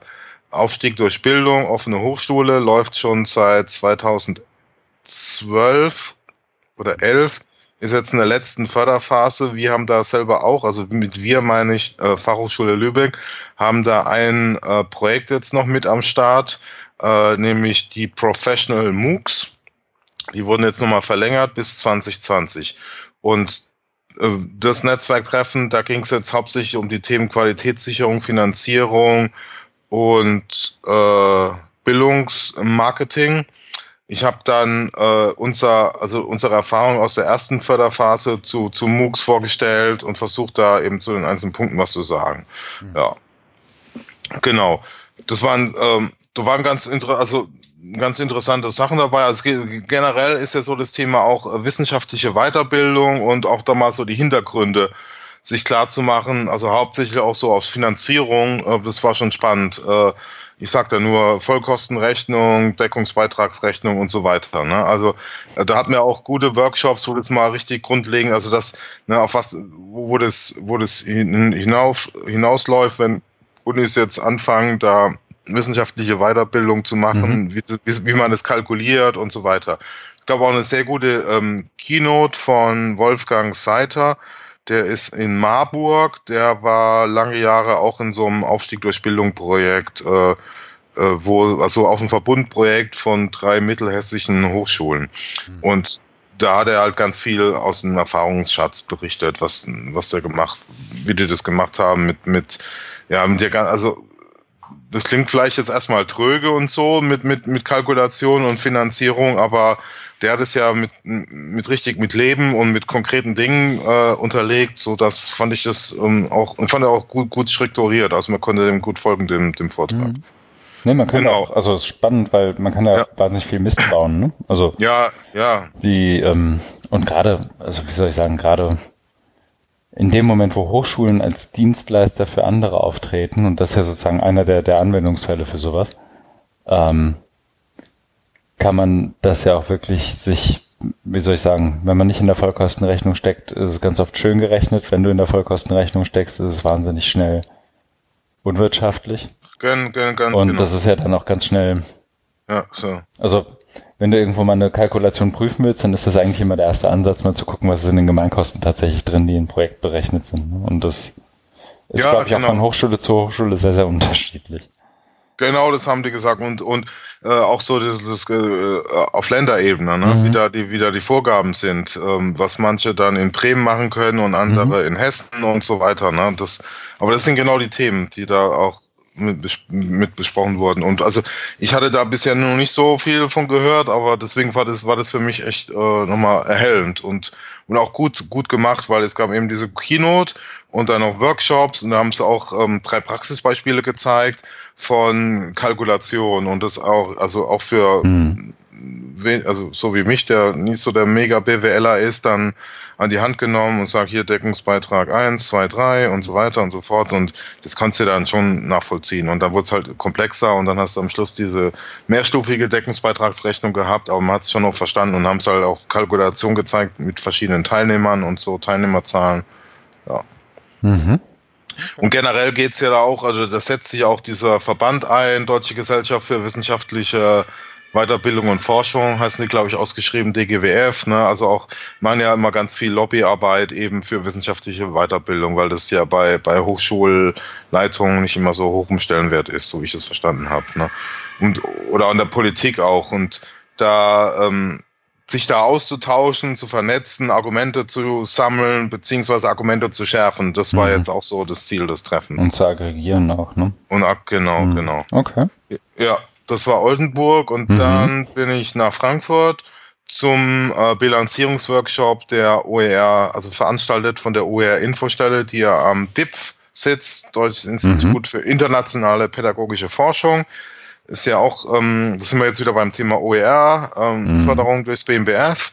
Das ähm, äh, ist jetzt zweistufig, also oder es gibt zwei Linien. Die eine ist eben diese OER-Infostelle, die läuft zwei Jahre. Die andere Linie sind die sogenannten Sensibilisierungs- und Multiplikatorinnen-Projekte. Und die hat man jetzt alle zusammengebracht, weil diese zweite Linie, die einzelnen Projekte, die laufen jetzt nur noch zum Teil wenige Wochen. Und da kann man ja mal Bilanz ziehen. Mhm das war das eine, was da halt auch mal so mitschwingt. Das war ja auch eine politische Veranstaltung. Mhm. Es waren ja nicht nur Projekte dabei und DIP, vom DIP-Leute, sondern auch Vertreterinnen und Vertreter der Politik, vom BMBF und von der KMK und vom Projektträger. Und ähm, da schwingt halt immer mit, oder das läuft ja seit, seit Wochen so, ähm, dass man gerne, also man ist damit gemeint die OER-Community, äh, wissen möchte, wie es denn nun weitergeht mit der Förderung. Ja. Weil ne, es wurde einmal Geld in die Hand genommen, auch nicht so viel, äh, ich glaube zwei Millionen oder zwei Millionen oder ich weiß nicht mehr. Aber es wurde Geld in die Hand genommen, verteilt für einen eher begrenzten Zeitraum. Und ähm, da ist viel Interessantes äh, entstanden, Schönes entstanden. Es gibt auch immer sehr viel positives Feedback. Das war auch bei der E-Qualification äh, da auch. Jetzt auch wieder, da war auch wieder Frau Hausdorf da für das BMBF und ne, immer alles mhm. schön und wir finden es super, aber die Damen und Herren Politiker lassen sich da nicht in die Karten schauen. Ähm, wir haben weiterhin nicht keine, keine Aussage bekommen, was da jetzt passiert, wie mhm. es weitergeht. Ne? Man, man versucht es dann natürlich schon in äh, Einzel-, Zweier-, Dreier-Gesprächen, habe ich ja dann am Rande auch äh, beobachten können, mich dann auch mal umgehört, aber ja, man weiß da auch noch nicht, was man, äh, was da jetzt weiter, wie, wie es da weitergeht sondern man hat da jetzt eben sich getroffen, Bilanz gezogen, das nochmal präsentiert. Wir haben ja auch von, von Jointly-Projekt so ein Reader erstellt, wo man eben auf verschiedene OER-Themen gebündelt haben, verdichtet mit Handlungsempfeldern und das so als eine Art Steilvorlage dann den Damen und Herren Politiker in die Hand gedrückt haben. Aber die nehmen, also das war ja auch so im Vorfeld ähm, kommuniziert, dass eben auch KMK kommt, also Kultusministerkonferenz. Die haben ja so eine reaktivierte OER-Arbeitsgruppe. Und ähm, da war ich auch irgendwie ges gespannt auf den Austausch mit denen, aber der Austausch hat überhaupt nicht stattgefunden, weil die am nächsten Tag getagt haben. Und also nicht mit den anderen, ja, zusammen. Und ähm, deswegen wissen wir da jetzt, wissen wir da jetzt nichts. Ne? Also die haben sich jetzt ganz viel Informationen besorgt oder die haben ganz viel Informationen bekommen und ja, nehmen die jetzt halt in ihre einzelnen äh, Einrichtungen wieder mit. Ja, aber die Verbundprojekte, also die, die, so die Infostelle, die Camps und Jointly haben doch, glaube ich, irgendwie sind jetzt, laufen jetzt zumindest nicht in drei Wochen aus, ne? Die nee, wir haben jetzt auch ähm, äh, Verlängerung gestellt, hm. weil ähm, einzelne äh, Projekte viel später angefangen haben als ursprünglich geplant und deswegen würden die noch laufen, wenn Jointly offiziell beendet wäre, was keinen Sinn macht, wenn Jointly Vernetzungsprojekt ist. Ja. Und das haben wir jetzt auch in den letzten Wochen und Monaten eben so auch gegenüber der Bildungspolitik äh, argumentiert und das ist auch jetzt auf äh, angenommen worden oder als auf, auf Gegenliebe gestoßen und da wird's ja stellen wir jetzt gerade Verlängerungsantrag. Okay. Ja. Aber äh, ob jetzt jetzt oder ein paar Wochen, ein paar Monaten ändert ja nichts an der Tatsache, dass es dann vorbei ist. Ne? Das war ja. Ja, klar. Und ich meine, das haben wir ja schon, ich glaube sogar hier irgendwann schon im November gesagt, so dass die ähm, dass wenn nicht bald eine Verlängerung kommt, dass sich halt Leute irgendwie neue Jobs suchen, ne? Und damit auch irgendwie ja, Wissen abwandert und so weiter. Also ist jetzt keine, ja. keine Neuigkeit mehr. Nee, ja, okay. nee, nee. Mhm. Nee, nee, absolut. Das, das ist so. Mhm. Ja, das war das. Mhm. Und dann war meine Deutschlandtour beendet. Ich bin wieder zurück ins schöne Lübeck gekommen und ja, freue mich über den, die neue, die, die heutige Podcast-Ausgabe mit dir, dass ich da auch mal wieder, ähm, dass wir da auch mal wieder weitermachen. Ja, same hier. Wir haben jetzt auch echt fast eine Stunde gebraucht, um Ja, das, das Intro zu machen, zu erzählen, was wir gemacht haben. Ja, aber das war ein großer Block. Das habe ich Ja. schon angekündigt. Mhm. Dafür wird's bei mir jetzt bei den anderen, glaube ich, ein bisschen kürzer. Ja, Ja. ich glaube, wir machen die mal ein bisschen schneller, als wir sie sonst machen würden, wäre, glaube ich, ne? Folge Ja. 50 können wir mal ein neues Konzept probieren. Ich setze mal eine Marke und los geht's. Der erste ist von dir. Also wir kommen zu was wir gelesen haben. Der erste Artikel oder in dem Fall Paper, glaube ich, ne, ist von dir. ja, das ist ein äh, Working Paper Mhm. äh, vom Stanford Center for Education Policy Analysis. Mhm. heißt Bias in Online Classes, Evidence from a Field Experiment.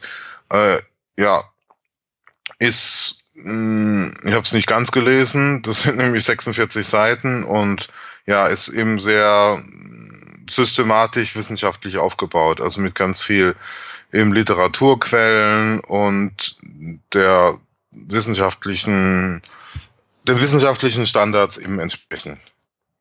Mhm. Aber es geht letztendlich, also ich habe jetzt nur so den Abstract angelesen, als äh, so als ich heute mal reingeschaut habe, was was wir an Links haben. Ähm, um letztendlich geht es um Equity, also ähm, Chancengerechtigkeit Ja, in Genau.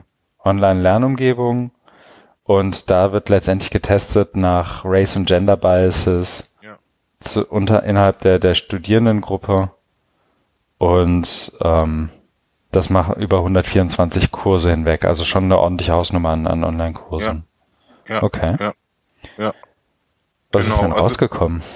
Ja, im Abstract ähm, sind, sind, sind ja die, das ist natürlich sehr verdichtet, da müsste man halt, aber das kann man jetzt hier auch gar nicht äh, im Einzelnen alles durchgehen.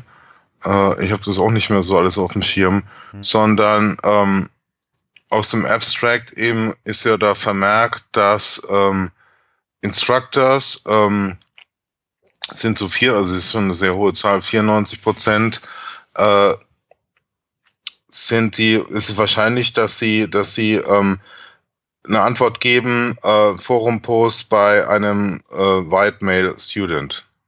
Okay, das heißt in dem Moment, ich bin, ich bin weiß und männlich und ich bin 94 Prozent die Wahrscheinlichkeit, dass ich eine Antwort auf meinen Post kriege von einem Instructor, also Nee, dass du der lehrt. antwortest. Ja, Mhm. dass du antwortest, ne? Oder das, das an, die Ja, genau, Antwortbereitschaft, ja, ja.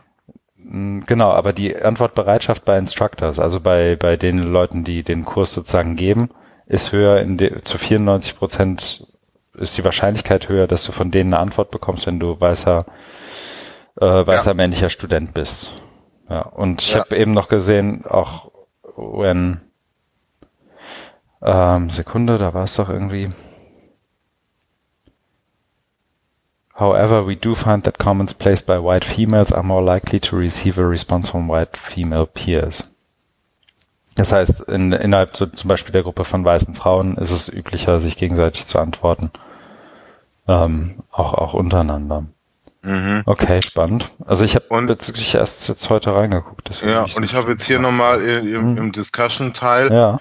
da haben sie es auch nochmal versucht so einzuordnen, da steht eben drin, ähm, dass sie ähm, mit ihrem Experiment äh, Ergebnisse aus dem äh, konventionellen Classroom, also auch nicht, nicht repliziert, aber dass es so Mhm. ähn- ähnliche Befundlade gibt. Und dann, und dann ähm, kommt eben der Satz, der ist gleich, klingt jetzt für uns vielleicht jetzt nicht so wahnsinnig äh, erkenntnisreich. Um, in other words, we find that online environments are still social environments in which identities can have sal- sa- salience, also Mhm. ähm, Bedeutsamkeit, ja. Bedeutsamkeit, genau. Mhm. Also das, ne, früher hat man gesagt, on the Internet nobody knows your dog und ne, das ist, das ist eben, ja, das ist eben Ja. nicht so, ne?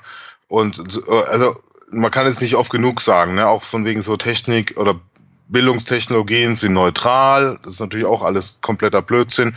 Und ähm, Online-Learning-Environments, ob es jetzt ein Moodle ist oder ein, ein Adobe Connect und ne, dann fängt sie an, wie, also wie, das ist natürlich ein, ein lebendiger, sozial dynamischer Raum und mit, mit allem, was dazugehört. Und die haben jetzt hier an dem Experiment versucht, dann eben mit ähm, Race oder mit, mit, mit, mhm. mit, mit der, ne, deiner Zugehörigkeit zu einer bestimmten Ethnie das, das ähm, mhm. zu zeigen.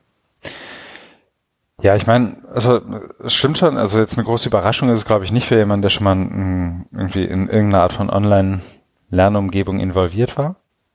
Ich finde tatsächlich so die, die Zahlen, die ja jetzt auch im Abstract genannt werden, also ich bin, dass, dass die Wahrscheinlichkeit 94 Prozent höher ist, dass ich eine Antwort auf meinen Post im Forum bekomme, wenn ich weiß und männlich bin, im Vergleich zu, ich nehme einfach mal an, jeder anderen Gruppe ähm, ist natürlich schon spannend. Und ich glaube, was Digitalisierung ja schon, oder nicht, ich glaube, was, was so diese digitalisierten Formate ja schon machen, diese Online-Formate machen, sie machen das nochmal sehr viel leichter quantifizierbar. Ne? Also ja, ja, wie, genau. hättest, wie hättest du vor 20 Jahren 124 Kurse ja, daraufhin, also so viele Feld, so viel Feldforschung kannst du ja gar nicht machen.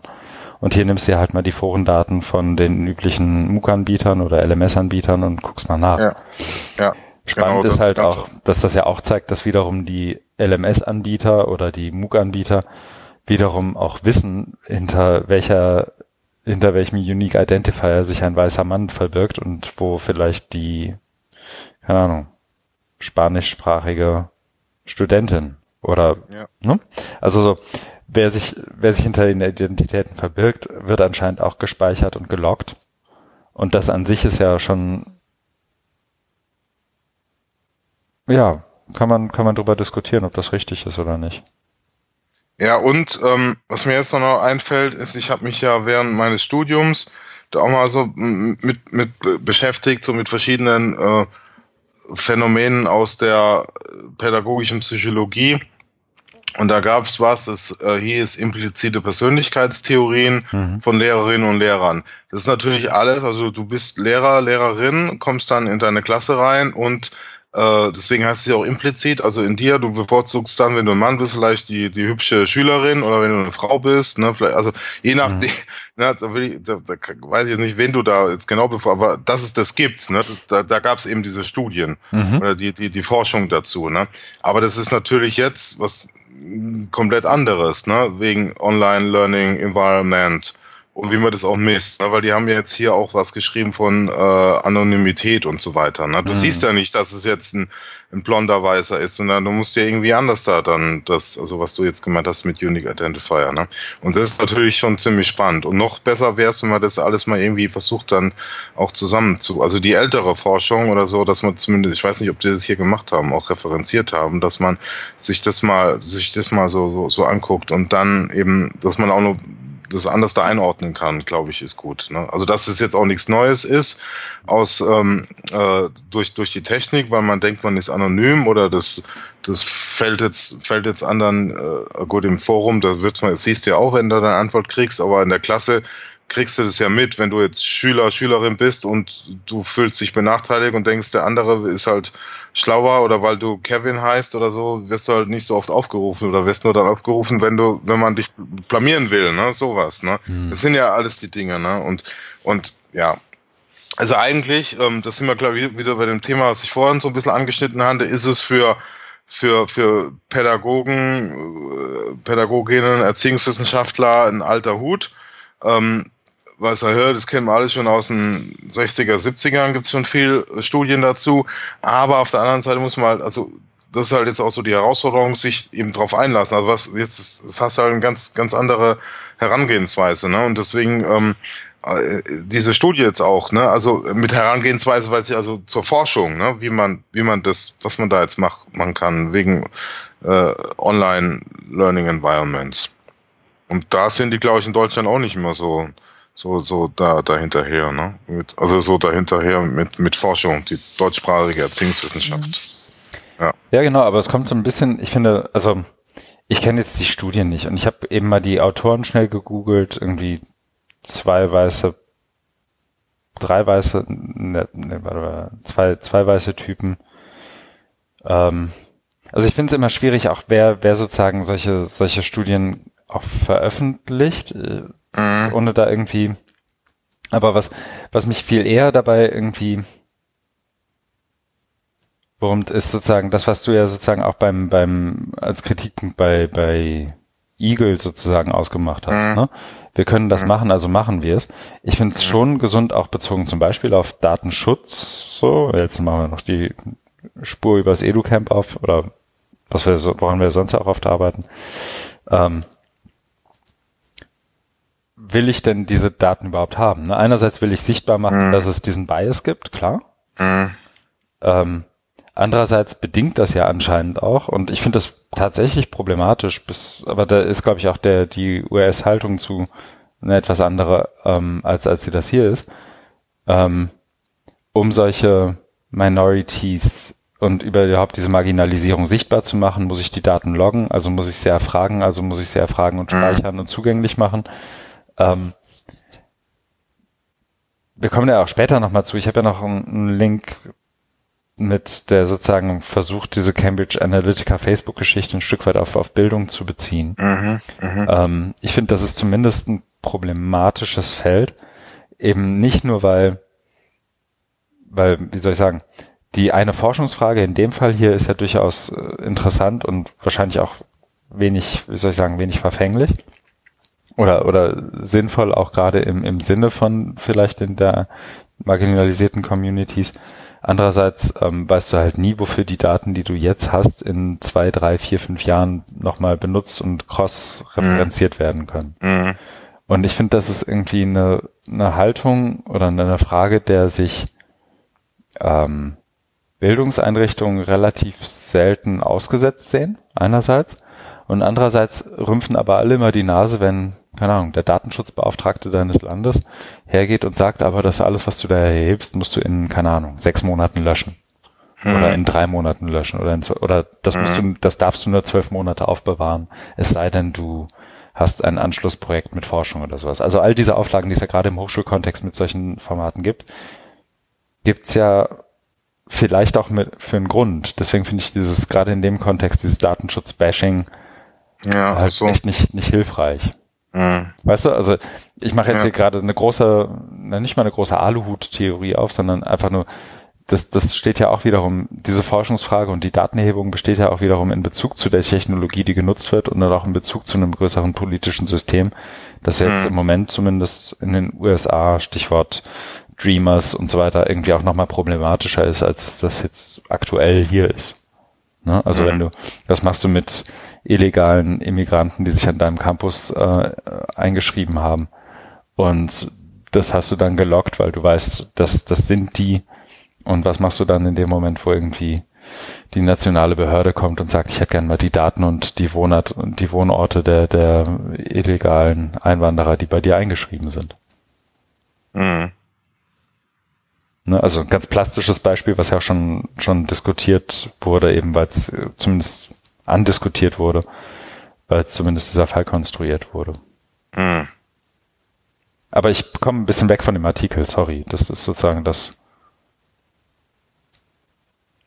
Was nee, ähm, so nee, ist alles gut. Ähm, viel mehr habe ich jetzt, habe ich, also für mich war es einfach noch so, so ein aus, aus Sicht der Forschung oder Wissenschaft ähm, sollte ja unsere Informationspflicht erfüllen, mhm. ohne da jetzt in, in ausschweifende Diskussion. Kann man ja auch mal machen. Das obliegt ja uns, das ist ja auch mein Podcast. Da kann ich auch bestimmen, wie viel ich da über einen einzelnen Artikel reden möchte oder wann nicht. Ich kann dann auch sagen, dass es jetzt reicht. Das ist doch auch schön an so einem Podcast. Hm? Ja, wir hören auf. Uh, uh, so, ich setze mal eine Marke. Tu das. Der nächste ist auch von dir und ich äh, versuche mich an mein vorgegebenes Mantra zu halten, dass wir es diesmal kürzer halten. Pardon, dass ich ja, da so reingegrätscht ja. bin. Nee, nee, alles gut. Ähm, der nächste ist von Michael Kopp und ähm, Kolleginnen, ich habe jetzt die Vornamen gar nicht, ähm, die, ähm, das ist ein Beitrag, der ähm, als Konferenzproceeding jetzt bei ResearchGate veröffentlicht wurde. Die, ähm, der Beitrag heißt Students as Active Contributors in the Creation of Open Education Resources. Und ähm, der ähm, macht ein Argument auf oder versucht ein Argument aufzumachen, das äh, sagt ja OER als freie Bildungsmaterialien werden ja bildungspolitisch unterstützt, gefördert, hatten wir ja heute schon mehrfach, werden auch von Organisationen wie UNESCO ähm, sehr hoch eingeschätzt und bisher ging es ja immer dazu, äh, darum, dass man sagt, ja, Lehrende äh, sollten OER erstellen, also auch gerade im Schulbereich. Ne? Die ähm, sollen, können dann ähm, auf OER-Materialien zugreifen, wenn sie ihre eigenen Arbeitsblätter erstellen. Das wäre doch ganz toll, weil dann müssten sie keine Angst mehr haben vor Abmahnungen und hätten da auch mehr Freiheit. Die sagen jetzt, ja, schön, aber da fehlt uns bisher eine Perspektive, nämlich die der Lernenden oder Studierenden oder Schülerinnen, das ist ja auf Englisch, also das heißt, mhm. da wird, fallen dann alle Bildungsbereiche rein. Und sie schlagen dann ähm, ein, sogen, ein, ein Theoretical Framework vor, das nennen die Service äh, Dominant Logic.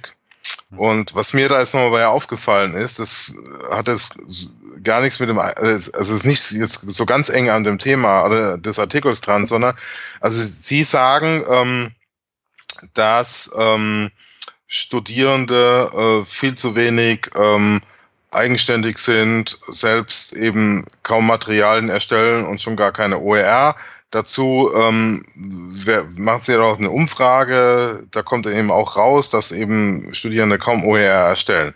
Aber was mir, äh, was mein eigentlicher Punkt ist, dass wenn ich jetzt ähm, oder da, oder es wird bei dem Artikel so ein Eindruck konstruiert, denn der sich so, so gar nicht deckt mit meinen Erfahrungen aus meiner Studienzeit. Also ich habe ja vor 100 Jahren studiert ähm, damals Studierst du nicht noch, was war's? Philosophie? Achso, ja, genau. Das, also ich mein Erststudium, Entschuldigung, mhm. mein Erststudium habe ich vor 100 Jahren absolviert. Damals ähm, gab's was, ähm, die Älteren unter uns werden es noch kennen, das hieß Magister. M-A. Nicht Master, sondern Magister, ne, so lateinisch. Gehört, Magister, ja. Magister Artium, M.A. Und dann hatte ich zwei Hauptfächer und ähm, da war man ähm, sehr frei, also, also beziehungsweise vollkommen frei. Man konnte nämlich machen, was man wollte. Man ähm, konnte studieren, man konnte es auch sein lassen. Ähm, ich habe mich dann fürs Studium entschieden und dann konntest dir ähm, zusammenstellen, was, wie viel du studierst. Also du hast natürlich dein Fach gehabt, bei mir war es Politikwissenschaft und Erziehungswissenschaft und dann konntest du aber jedes Semester neu deinen äh, Stundenplan zusammenstellen und die Veranstaltung besuchen. Und im in den Veranstaltungen, also gerade in äh, höheren Semestern, fand ich schon so ein Klima, also wenn ich jetzt mich heute noch erinnern, wo man eben sehr frei war und auch sich die ganzen Materialien äh, selbst ähm, erarbeitet hat. Also da bist du halt zum Hauptseminar gegangen und dann hast du hier Literaturliste und jetzt lesen sie sich mal ein. Ne? Und da wird eben, also ich habe das an ein paar Stellen so, so gesehen, in dem Artikel jetzt so getan, ähm, als wäre das als und deswegen wird ja auch oft so Open Educational Practices propagiert. Ne? Aber ich muss sagen, ich hatte damals ähm, Open Educational Practices. Ne? Wir haben natürlich nichts Digitales gemacht, weil da gab es nichts, mhm. sondern man hat eben dann sich die Bücher und die, die Aufsätze äh, zusammenkopiert. Oder es gab halt in der Bibliothek den, den Reader oder Semesterapparat und da hat man die Sachen zusammenkopiert und ähm, hat dann sich damit auseinandergesetzt, ist dann ins Café gegangen und hat da mit anderen diskutiert. Äh, also worum, worum es geht, ne? Also wir reden ja auch bei, bei OER, OEP immer auch von dieser Kultur des Teilens. Und ich glaube, also früher gab es es schon.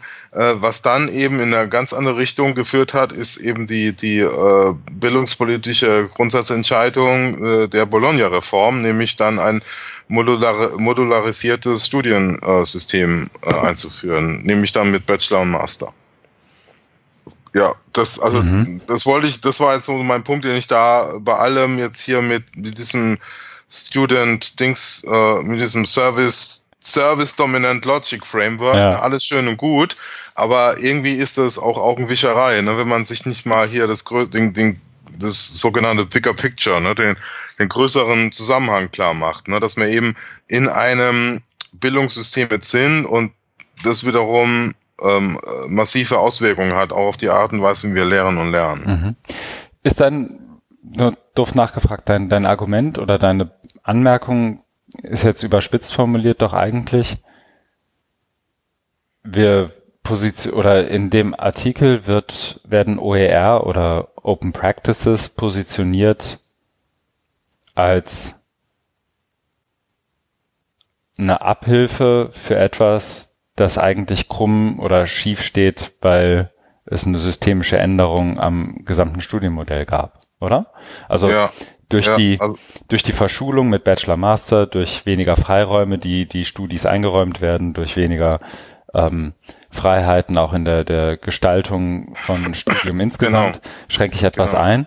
Und Ja. nachdem ich das eingeschränkt habe, merke ich, oh, das ist aber doof. Ja, dann lassen wir uns jetzt irgendein Feigenblatt einfallen und das ist dann in dem Fall OER, die von Studis erstellt werden. Ja, das ist natürlich jetzt wahnsinnig überspitzt. Ja, ja, ne? genau. Also, Also, weil damit würde um man dein den, zu verstehen.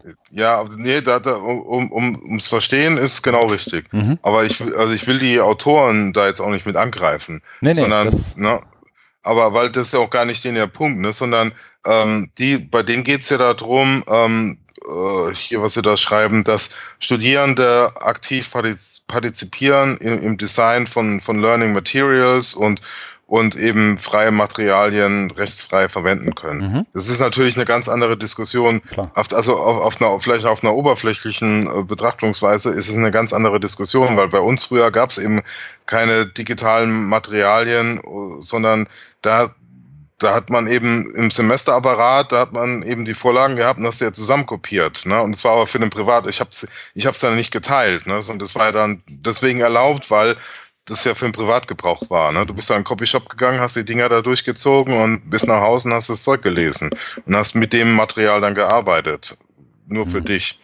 Aber ähm, genau, mein Argument ist einfach, wir sollten mal da drauf, äh, also auf, auf diese bildungspolitischen Systeme, aber auch so, was das, was das früher war. Also da fehlt mir als auch auf so die Verbindung, ne? Was, äh, wie man früher, also weil, weil ich finde, das war schon früher, also ich fand das jetzt gerade im Nachhinein wirklich eine, eine Form von Studium, äh, die für mich vieles geöffnet hat. Äh, ich kam ja aus, aus äh, nicht direkt aus der Schule, sondern noch Zivildienst gemacht. Aber Schule fand ich immer ganz furchtbar. Äh, ich habe immer gesagt, mein schönster Schultag war mein letzter. Dann habe ich es endlich geschafft und dann bist du an die Uni gekommen, dann, das war ander- anderthalb Jahre später und das war natürlich auch ein Riesenschock, ne? Praxisschock. Aber irgendwie habe ich mich halt da reingefuchst, ne? Und ähm, und hatte dann eben auch ähm, äh, gute äh, Lehrende, die mich da an die Hand genommen haben, gerade in Anfangssemestern, ähm, die, die im, für meine Sozialisation in der äh, Hochschulwelt sehr wichtig waren.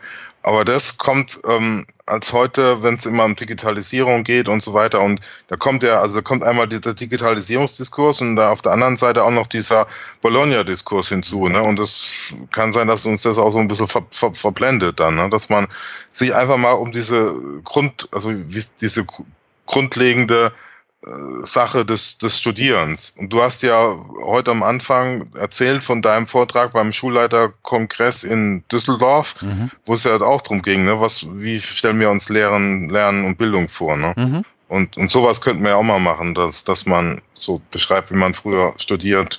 Das, äh, die Gefahr ist natürlich auch, dass es dann so eine äh, Glorifizierung oder äh, Nostal Ja. Nostalgisierung. Das will ich natürlich auch nicht. Deswegen ist es ja alles hier nur lautes Denken. Ne? Und Ja, das ist ja keine, das führt ja jetzt nicht auch gleich zu einer wissenschaftlichen Publikation, sondern ähm, wie es bei Zugehört immer so schön heißt, Podcast ist immer lautes, lautes Denken oder so von, von, von Menschen. Das fand ich immer schön, Beschreibung. Ja, also das ist eigentlich der Punkt, den ich da bei dem ganzen Artikel machen wollte. Mhm. Danke, dass du da zugehört hast. Nein, ich finde das, ich finde den, wie soll ich sagen, den generalisierbarsten Punkt, den du da ja machst, ist eigentlich so eine Überfrachtung von, also zumindest für mich persönlich, um jetzt das auch nochmal laut, laut auszudenken, ähm, ist so eine überfrachtende Erwartungshaltung gegenüber zum Beispiel sowas wie OER oder Ja, irgendeiner ja. Art, anderen Art Ja, von, Ganz genau. Technologie. So als, als könnte man mit der Nische einer, den, so, einem, so einer Nischenidee wie OER, was ja nach wie vor ist, so, also ob das jetzt irgendwie in acht Institutionen mal eingeführt wird oder nicht, ähm, irgendwie diese systemischen Probleme tatsächlich lösen, die eigentlich was damit zu tun haben, wie Ja. finanziert wird, wie Ja. ausgestattet wird, wer wann wie wo besetzen darf, in welchen Prozessen das passiert. Ne? Also da liegen ja viel höher gelagerte Probleme. Ja, Und nicht, genau. ob jetzt irgendein Student, so spannend das auch sein kann, also jeder, der sich mit OER beschäftigt oder Öffnung von Bildung, denkt ja auch automatisch damit über, wie soll ich sagen, Machtstrukturen in, in Klassenräumen oder sonst wo nach. Und das ist ja sozusagen ein Beitrag dazu, ne? Also wie, Mhm. was, was ändert sich in dem Moment, wo jemand, der lernt, auch mit in, in so einen Prozess von Co-Creation irgendwie einsteigt? Ja. Ja, das ist genau diese Überfrachtung, ja. Mhm. Das- Hm, okay, spannend.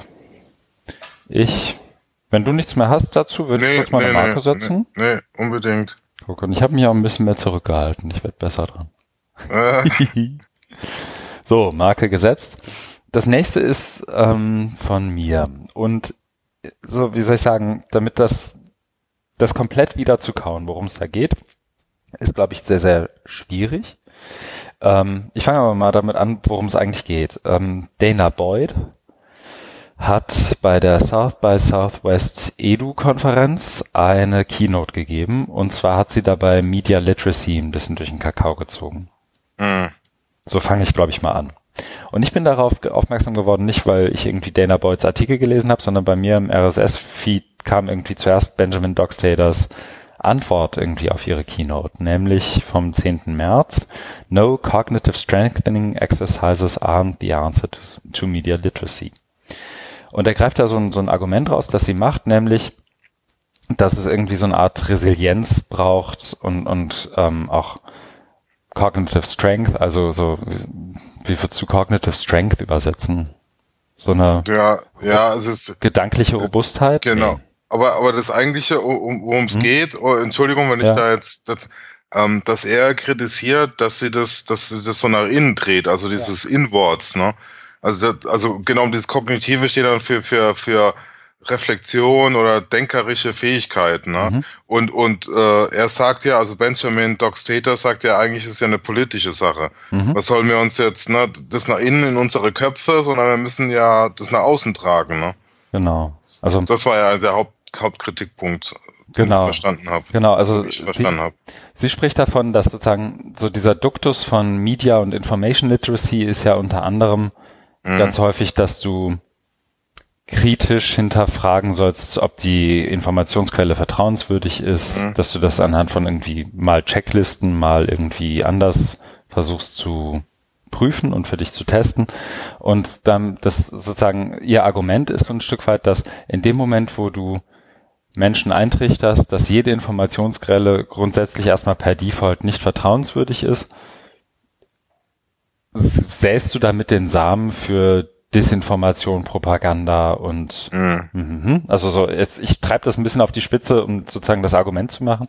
Ähm, und in dem Moment, wo du das sozusagen tust und dieses, für diese Desinformation unter dem Deckmantel von Media Literacy irgendwie diesen Samen säst, wenn du so willst, ähm, ermöglichst du eigentlich erst diese Art der jetzt, der, der Propaganda der letzten zwei, drei Jahre.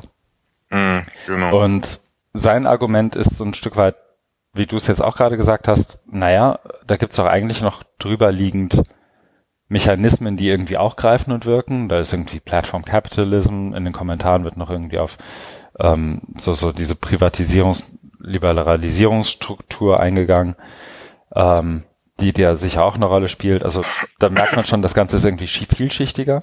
Ich Ja. habe mit Benjamin Doc Staters Artikel angefangen, weil er auch den Beitrag von Rene Hobbs wiederum zitiert, Mhm.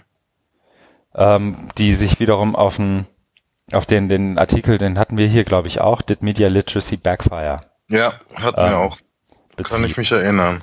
Und Rene Hobbs nimmt das ja auch recht schön auseinander, ohne dass ich jetzt irgendwie ins Detail gehen wollte, weil ich glaube, das wird echt die Zeit sprengen. ähm, nimmt das schön auseinander, er bringt das auch auf und dann kommt sozusagen danach, so ich glaube zwei, drei Tage danach, jetzt muss ich tatsächlich mal nachgucken, kam dann, ja, fünf Tage danach sogar, kam nochmal Habali, die ähm, wiederum in einem ganz anderen Stil, also ich muss mich da auch immer zusammenreißen, ähm, sozusagen ihren Blogbeitrag geschrieben hat, Too Critical, Not Critical Enough, also 15. vom 15. März von Mahabali, wo sie sozusagen Dana Boyds Geschichte, Renee Hobbs und Benjamin Doc Staters Beitrag irgendwie zusammenschmeißt und das auch nochmal für sich irgendwie verarbeitet. Und so, wenn du so willst, wenn wir hier gerade laut denken, dann hat sie da beim mhm. Schreiben laut gedacht. Ne? Ja. Also das ist jetzt ja. nicht so, wie du es vielleicht von, keine Ahnung, Dana Boyd oder Benjamin Docs Data irgendwie kennst, sondern das ist halt mal Balis Blog und da weiß man, das schreibt sie irgendwie auf ihrem Handy auf dem Weg zur Arbeit. Ja. Ähm, und so ein Stück weit merkt man das, aber die Punkte, die sie macht, sind trotzdem irgendwie lesenswert. Mhm. Weil da glaube ich nochmal auch eine andere Komponente mit dazu kommt von jemand. Ich meine, sie lebt gerade in Ägypten und da sind gerade Wahlen und irgendwie auf tagesschau.de wird irgendwie gefragt, ob das denn jetzt noch eine Demokratie oder nur den Deckmantel einer solchen hat. Mhm. Ne? Also es ist nochmal eine andere Perspektive, die, glaube ich, gerade in diesem Kontext irgendwie sehr, sehr hilfreich ist. Mhm. Ähm, und dann hat wiederum Dana Boyd darauf reagiert, auf das, was da passiert ist. Also es ist wieder so ein Ding, wir hatten das hier ja auch schon so ein paar Mal, wenn wir irgendwie gucken, mhm. da ist ein Blogbeitrag, da antwortet einer drauf, da passiert noch was. Theoretisch hätten wir sogar noch einen davon heute im Pad. Mhm. Ähm, wo sie dann ihren Punkt nochmal klar zieht und irgendwie klarstellt, eigentlich ging es mir darum und nicht darum.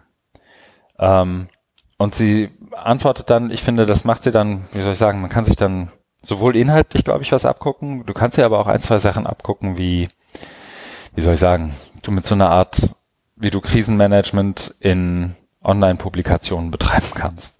Mhm. Also sie war ja schon auch wirklich durchaus vehementer Kritik irgendwie ausgesetzt und sie hat sich das sozusagen auch nicht ganz, das hat sie nicht ganz kalt gelassen, sie hat ein bisschen gewartet, sie hat das irgendwie mhm. umgebaut und nochmal auch auf die, die Blase hingewiesen, in der, oder Blase ist auch überstrapaziert, aber vielleicht auch die, darauf hingewiesen, dass die Leute, die ihre Kritik negativ aufnehmen, also die Kritik an Media Literacy und der, der Arbeit, die da gemacht wird, oder mhm. den, den, Hypothesen, die da irgendwie mit reinschwingen, ja auch immer noch nur ein kleiner Ausschnitt derer ist, die irgendwie im Bildungskontext arbeiten. Ne? Also sie leitet dann auch damit ein, wie was ihr sozusagen untergekommen ist im Lauf ihrer letzten Jahre Arbeit. Mhm. Ähm, und macht dieses Feld nochmal anders auf. Und das fand ich irgendwie interessant zu lesen, vielleicht sogar in der Reihenfolge, wie ich es jetzt hier in den Show Notes habe, interessant zu lesen. Mhm. Ähm, jeden Quervereis, jede Verästelung dazu irgendwie zu lesen, ist auf jeden Fall zwei Stunden Zeit. Mhm. Aber die drei Sachen von Benjamin Mahabali, vielleicht noch Renee Hobbs und Dana Boyd sind eine halbe Stunde und das ist, glaube ich, nicht, das wäre es, glaube ich, wert, weil das, glaube ich, auch nochmal zeigt, worum geht's uns oder worum kann es gehen, wenn man über Literacy oder Media Literacy ja. und so weiter spricht. Das ist ja. eigentlich, deswegen ist es hier aufgetaucht, weil das ist ein Thema, das, glaube ich, nicht so schnell weggeht und dann kann man sich damit auch mal befassen. Ja, finde ich auch. Ne, es, es, ist schon sehr spannend, aber das ist eben auch Zeitfrage. Ich habe da so ein bisschen reingelesen, mhm. aber fand es wirklich ähm, spannend. Und auch ähm, ein schönes Beispiel für eine lebendige Diskussionskultur. Und ich habe mich dann so gefragt, wo gibt es hier bei uns in Deutschland? Mir ist da nichts so recht eingefallen. Es gibt ja, doch, also, ja, nee, sag mal. Ähm, ja, aber dass man so Themen oder auch die ähm, so die, die äh, Publikationsformate, wie jetzt die Blog, oder die Blogs hat, ne? wo, wo, wo diskutiert man dann? Also klar, es gibt ähm, die äh, Fachgesellschaften, ne, dass mhm. man so sagen, also wo ich jetzt in Essen war, oder dann ist mir ein, mhm. sowas eingefallen wie ähm, die äh, DG, äh, Deutsche Gesellschaft für Hochschuldidaktik, die hatten ähm, vor kurzem eine Tagung in Karlsruhe und da, also da, da wollte ich auch mal hin, aber hab's nicht geschafft. Da habe ich da mal auf der Webseite geguckt, da gibt's halt so Keynotes und Vorträge und so.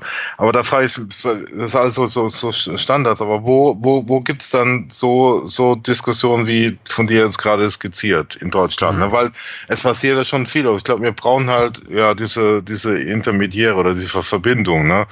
Klar, Hochschul, also Hochschulforum Digitalisierungsblog ist aber ähm, jetzt nicht wirklich ähm, so sehr für diskursive Sprengkraft äh, bekannt, sondern ich würde es eher mal so als Informations- ja. Distributionswerkzeug beschreiben. Das stimmt. Ich glaube, das ist auch nicht deren, also mein Gefühl ist, dass das nicht deren Anspruch ist, oder bin mir relativ sicher. Ähm, ich glaube, finde schon, also zumindest in dem, was ich so wahrnehme, gibt es schon so, so einen Kern von Menschen, die auch über ihre Blogs miteinander diskutieren. Also mir fallen da so Leute ein wie Lisa Rosa, Philipp Wampfler, mhm. mhm. Jöran versucht hier und da mal irgendwie noch einen Punkt zu machen. Mhm. Ähm, es gibt so, so Leute wie, ich meine, wir haben jetzt hier immer noch schöne Grüße, Philipp Stade, der auch mit seinem Blog unterwegs ist und jetzt was mhm. geschrieben hat zu Prüfungsformaten. Mhm. Das glaube ich, er sich jetzt auch irgendwie wiedergefunden ja, hat und ja. was Jöran geschrieben hat. Also ich glaube, das gibt's schon. Was mhm. es, glaube ich, nicht gibt, ist, und das, also das haben wir einfach nicht. Also jemand wie Dana Boyd hat mhm. irgendwie eine, seit Jahren etablierte Reputation als eine der ersten, die irgendwie gerade in dieser Netzwerkanalyse-Idee, Social Networks, was macht das mit den Leuten, die da drin sind, irgendwie ja, ja. wie soll ich sagen, eine der Forscherinnen eigentlich zu dem Thema ist. Ja. Ähm, so jemanden haben wir halt nicht, ne? Also ich glaube, so in diesem Bildungskontext, dass man, dass du mal einen Lehrer irgendwie und seinen Blog findest oder ihren Blog oder mhm. jemand, der sich irgendwie mit irgendeiner Art von Pädagogik und dem Thema auseinandersetzt, das hast du schon. Mhm. Ähm, was halt fehlt, ist, wie soll ich sagen, die tatsächliche Kenne in Bezug auf Mechanismen im Netz. Ne? Also da wird's halt echt dünn. Mhm. Ist so mein genau. Eindruck. Ja. ja, das ist mir nochmal da dazu das, eingefallen. Ja. ja. Nee, und das füttert ja gleichzeitig wiederum diejenigen, die sich mit Lernen im Netz befassen. Ne? Also das ist ja auch sich, ein sich gegenseitig unterstützender Diskurs, wenn du so willst. Wahrscheinlich. Ja. ja. Naja, ich wollte das hier auch nur kurz reinwerfen, weil ja, ich finde es find das cool zu zeigen, wie, auch auf welchem, also wenn du den Beitrag zum Beispiel von Benjamin Dockstader liest, ja. das hat wieder, wie viel Talent in sowas auch reingeht, um sowas so zu schreiben, dass es irgendwie Sinn ergibt. Ne? Also ja, das ist ja. irgendwie, finde ich, tatsächlich ziemlich beeindruckend immer wieder. Ja, ja, fand ich auch. Das, ja, das ist spannend und, und also das ja was macht Spaß zu lesen, man wird halt so mitgenommen, ne? So, man fühlt sich ja so einbezogen. Man, man hat so eine emotionale Involviertheit, Involvierung. Mhm. Das ist halt, das ist ja genau das, was du meinst mit der, mit der Art des Schreibens, mit der Kunst, ne? dass es sich auch packt. Ne? Mhm. Das hat mir damals, glaube ich, auch ähm, mit diesem einen großartigen Artikel von Stephen Downs auf die Antwort von, als Antwort auf David Wiley. Ne? Mhm. Da hat er ja auch so äh, geantwortet und hat, hat es auch ganz, also für mich fand ich das ganz, ganz herausragend, ne? weil hm, ich war da, man wird angefixt und will, ne, und das ist halt dieses laute Denken, man könnte sich das auch so als auf einer Podiumsdiskussion vorstellen, aber da geht's halt zur Sache, ne? Und mhm. dann, und da wird halt kein Blatt von, bei Benjamin Doxeda ist auch, ne, der, der spricht halt die Dinge an. Und vielleicht ist, ne, also, wo man da direkt den Finger in die Wunde legt, aber der kann das eben auch dann begründen, ne, und bringt da die Beispiele und man merkt aber, dass es dem auch nicht darum geht, jetzt sie anzugreifen, sondern mhm. auch irgendwie die Sache, ne, das mhm. ist ja, also, das ist, das ist ja auch immer so die Kunst, dass man, ähm, sich äh, sach, sachlich ähm, orientiert. Und es setzt natürlich voraus, und das sind wir beim, beim Thema, ähm, du brauchst viel Kenntnis. Deswegen sind es ja oft als Spezialdiskussionen ähm, zu dem Thema. Und so jetzt wie äh, in, in der ähm, akademischen äh, Erziehungswissenschaft, ne, wo ich ja war, da bei der Tagung, die haben auch viel Ahnung mhm. von Bildung, Bildungsforschung, Bildungstheorie, aber wenig von Digitalisierung. Das merkt man eben. Mhm. Ja. Das, das eine ohne das andere ist irgendwie schwierig inzwischen. Ne? Marke? Ja, gerne. Und der nächste ist, glaube ich, auch von mir. Jetzt muss ich nur die Marke noch richtig machen hier, sonst gehen wir baden. Ähm, ja, es ist eine US-Diskussion, die ich glaube aber auch hier immer wieder finde. Und also es geht um einen Artikel von jemandem, den wir glaube ich hier noch nicht hatten, Sherman Dawn. Ähm, der geschrieben hat, How the Industrial Era Schools Myth is a Barrier to Helping Education Today. Hm. Es geht wieder so ein bisschen als, als Anlass South by Southwest Edu, wo Betsy DeVos, ähm, Bildungsministerin in den USA und auch mhm. eine der umstrittensten eigentlich im ganzen Trump-Cabinet, glaube ich, ja. ähm, so, so, so einen dieser Klischee-Tweets, die wir hier in Deutschland aber auch oft genug finden, deswegen habe ich es hier mal aufgenommen, ähm, gepostet hat, nämlich irgendwie ein Bild von vor einer, keine Ahnung, 80, 90 Jahren einer Schule, irgendwie Kinder in Bänken und mm, ähm, und vorne steht wer und erzählt was. Und heute. Also eigentlich so ein bisschen, als hättest du das Bild von heute in Schwarz-Weiß, ist sozusagen früher. Und dann das andere ist, ne, das von, von heute, angeblich. Und ich fand das spannend, weil das auch nochmal, weil das, wie soll ich sagen, weil das zeigt auch so Plattformen hin oder her, weil das irgendwie diese Kraft von sozialen Netzwerken auch nochmal illustriert hat. Weil wenn du diesen Tweet dir mal aufrufst, ich weiß nicht, ob du es gemacht hast, ja. ähm, und dann mal so ein bisschen runterscrollst, was so ihre Replies sind zu dem Tweet ja. von tatsächlichen Lehrerinnen und Lehrern, die zeigen, wie es tatsächlich in ihren Klassenräumen aussieht. Ja. und ja, ich scroll da wirklich wahnsinnig gerne runter, weil du eigentlich nur noch, also der Tweet war ursprünglich als irgendwie, keine Ahnung, für Charter Schools oder was auch immer gemeint. Ähm, und dann wird das aber komplett umgekehrt, weil in dem Moment, wo du da runterscrollst und dir dann anguckst, was ihre Replies sind, siehst du, wie es eigentlich auch aussehen kann oder wie es aussehen sollte oder wie es da faktisch aussieht. Und das sogar so sagen mit Outdoor, ne? wo sie hier ja. schreiben, ne, Science Classroom mhm. und da hier auch sie im Garten irgendwie arbeiten. Ja, großartig. Genau. Und nicht nur an irgendwelchen Privatschulen, sondern an irgendwelchen US Public Schools. Also nicht irgendwas, naja. In dem Artikel geht es darum, wie wenig hilfreich ist, glaube ich, noch ein sehr großer Euphemismus. ähm, diese Narrative sind von wegen, wir haben da dieses Factory Model of Education ja. und, hm, hm, hm.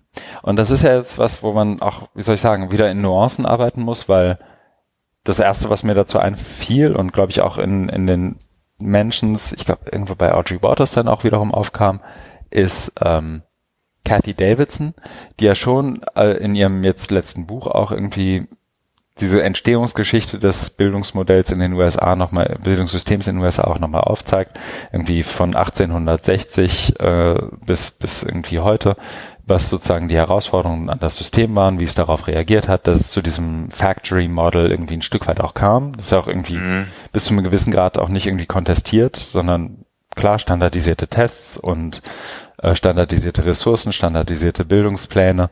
Ähm, also diese ganzen Dinge wurden ja eingeführt, um irgendwie eine Art Vergleichbarkeit des, des Outputs an mhm. Schülern zu haben. Ne? Also das ist ja, glaube ich, was, worauf sich bis hierhin können sich, glaube ich, alle darauf einigen, dass das passiert. Ja dass aber sozusagen immer wieder argumentiert wird, dieses System hätte sich seit 80, 90 Jahren nie geändert, ja. ist halt ja, ziemlich großer, also simplifizierender Bullshit. Ja, richtig. Und dieses Argument macht der Blogbeitrag eben von Sherman Dorm hier nochmal, finde ich, besonders gut. Ich bin da auch drauf gestolpert, glaube ich, wegen oder über Audrey Waters, die ihn auch verlinkt mhm. hat. So. Oh ja. Und also kurzer Beitrag, sehr, sehr lesenswert, wo er letztendlich darauf eingeht, was, was das auch sozusagen in dieser, in dieser Narration macht. In diesem, ja. da stellt sich irgendein Techie hin und in, das haben wir in Deutschland ja nun echt auch zuhauf, dass sich irgendwer hinstellt und sagt, aber da hat sich ja alles seit 100 Jahren nichts geändert. Das muss jetzt ja. alles mal disruptiv irgendwie. Hm, hm, hm. Ja, habe ich nachher auch noch ein Beispiel in der Rubrik größter Blödsinn der Woche. Ich habe mir ist übrigens eingefallen, für Blödsinn der Woche hätte ich auch was gehabt. Ich war nämlich letzte Woche bei dem Jetzt kannst du noch eintragen. Ja, bei dem Bitcoin Bildungskongress. Mache ich gleich. Ja. Du den ganzen Kongress eintragen? Ja, ich glaube, ich konnte das machen. Oder nur ein besonders Überlege ich mir noch, während, während wir reden. Nee, aber das wollte ich sozusagen nur hier einmal kurz unterbringen und sagen, schaut da mal rein, wenn das irgendwie für euch interessant klingt. Mhm. Und wird dann hier ja, jetzt auch eine Marke sein. Das ist eine total wichtige, also mir, mir ging das auch schon äh, vor Jahren auf den Wecker und es ist heute immer noch so, ne? Dieses, also es kommt, wenn du durch die Digitalisierung eben noch weiter bevorzu, äh, befeuert, mhm. dass sich da alles ändert ich glaube, Martin Weller hat es ja auch, ähm, ich weiß nicht, ob dem war oder einem anderen, dass eben äh, Bildung kein Medien also oder Universitäten kein Medienkonzern sind. Mhm. Das heißt, ja, die Medien haben sich so geändert, warum ändern sich die Hochschulen nicht? Das ist natürlich großer Unsinn. Und deswegen ist schön, hier in dem Artikel das auch nochmal so zu sehen. Und auch mit dem, also besonders eindrucksvoll ist ja immer, weil äh, man kann ja das immer so argumentieren und schreiben oder erzählen, wie wir jetzt, aber mit diesem, mit diesem Tweet, das ist echt unglaublich gut, finde ich. Ja. Ne, also dieses ne, Ausgangs, du kannst immer so schön zeigen beim Vortrag hier, dass das, na, ja, ja, genau, stimmt, seit 100 Jahren hat sich nichts geändert. Das Moment mal, dann kannst du so genüsslich runterscrollen. Mhm. Ich glaube, das kommt ganz gut. Mhm, genau. Wenn man das, wenn man das mal so einführt. Ne? Eben, und Twitter hin oder her und Plattform ja. hin oder her, da ist es dann echt mal hilfreich. Ja, so, nächstes Ding. Auch schon wieder von mir. Ist drin, weil ich finde, wir sollten es nicht, wie soll ich sagen, nicht ignorieren. Ja, ist so. Ähm, wir haben ja hier auch schon öfter irgendwie über das, was man sonst irgendwie Platform Capitalism und, und oder alles, was damit irgendwie in Bezug steht, irgendwie gesprochen, gerade im Bildungskontext. Und ich fand tatsächlich, aber auch das ist mir erst aufgefallen, als ich es ähm, auch wieder bei Audrey Waters gelesen habe, bezeichnend, dass irgendwie diesen ganzen Fall Facebook, Cambridge Analytica sogar noch einen Bezug zu Research und Bildung gibt. Mhm. Ähm, oder eher zu Research und Research Ethics und Data Ethics als zu, zu Bildung eigentlich.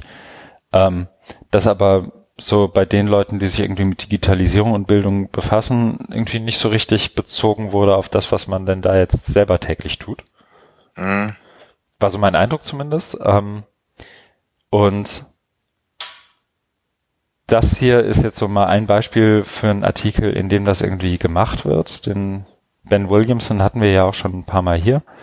Ähm, das ist ein Post vom 23. März, also relativ frisch vom, vom Freitag uh, Learning from Psychographic uh, Personality Profiling. Und ich glaube, ich will das gar nicht groß auseinandernehmen, weil so dieser Fall Facebook Cambridge Analytica ist irgendwie, glaube ich, noch ein Stück weit im Fluss. Ja. Ähm, ich finde, das ist ein Punkt, den, den er hier übrigens auch macht. Ähm, ich finde auch nicht, dass das irgendwie ein, ein Problem von, wie soll ich sagen, Cambridge Analytica ist, sondern es ist eher ein Problem davon, wie Facebook operiert und was sozusagen ja. das dahinterliegende Modell ist. Ähm, aber er geht hier sowohl auf diese ganze Big Five Logik ein, die ja irgendwie jeder, der mal Psychologie im Ansatz ja. gehört hat, mal gesehen hat und auch weiß, ja. dass das irgendwie kein allgemeingültiges und strittiges Konzept ist. Ähm, geht auch auf das Ocean-Modell nochmal ein, Openness, Conscientiousness, Extroversion, Agreeableness, Neur Neuroticism. Ähm, mhm. Geht aber auch ein Stück weit auf zum Beispiel ähm, seinen Beitrag zu PISA for Personality Testing ein. Den hat man ja auch schon mal. Mhm. Und das ist eine Parallele, die wieder nur mhm. Ben Williamson sieht, zumindest in dem, was ich so mhm. lese. Mhm. Dass irgendwie der Verein, der gerade am meisten Daten von Schülern sammelt, äh, jetzt auch in Richtung Personality Testing geht und es irgendwie niemanden juckt, während alle irgendwie über Cambridge Analytica diskutieren. Mhm. Ähm, ohne die beiden in einen Topf werfen zu wollen. Ne? Also ich glaube, die Motive und so sind vollkommen andere. Aber ähm, es ist irgendwie spannend, dass das, dass ich das nur bei ihm gesehen habe. Deswegen ist der Artikel mhm. auch hier gelandet. Mhm. Okay. Und wie gesagt, ich glaube, das ist auch wiederum so gut geschrieben, dass man das irgendwie auch mal eben so lesen kann. Ähm, spannend ist aber tatsächlich so, dass dieser Bezug da hinten ist ein Skandal mit einer Plattform, die zu viele Daten sammelt. Und wir hier machen viel Learning Analytics mit Big Data und ähm, AI. Ähm, und das ist total unstrittig. Und wer das nicht mag, ist irgendwie ein Ludit oder hat noch nicht verstanden, was Digitalisierung ist. Also diese beiden Sachen gegenüberzustellen, finde ich irgendwie ganz interessant, zumindest. Muss mal vorsichtig mhm. zu sagen. Mhm. Ja, deswegen große Leseempfehlung. Ähm, beispielhaft für viele andere. Also ich habe auch einen gesehen von Autumn Keynes zum Beispiel. Können wir vielleicht auch noch hier reinpacken. Ähm, die auch so ein Stück weit in die Richtung argumentiert, ähm, dass das eben auch was für, für Bildungs, für Menschen im Bildungssystem auch ist und ein Thema ist, dass, dass wir letztendlich auch ähm, das sich Menschen, die im Digitalisierungs- und Bildungskontext irgendwie stecken, letztendlich auch angeht. Mhm, mh. Ja, das dazu. Mhm. Sehr schön. Guck gerade mal, ob ich den Link zu dem Beitrag von Autumn finde. Da ist es um, ähm, Platform Literacy in the Time of Mass Gaslighting or the Time I asked Cambridge Analytica for my data. Mhm, ganz anders geschrieben, ist auch was, was wir sonst hier nicht so. Ich glaube, wir haben sie nicht, weil sie schreibt relativ ausufernd. Da muss man dann schon Lust drauf haben. Mhm. Aber ich pack's mal hier rein. Okay. So, das. Dann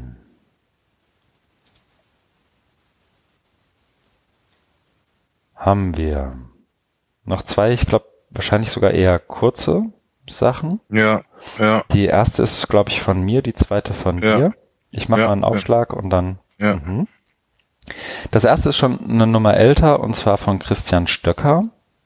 Ich weiß gar nicht, ob wir den hier schon mal hatten, aber naja, ist eigentlich auch egal.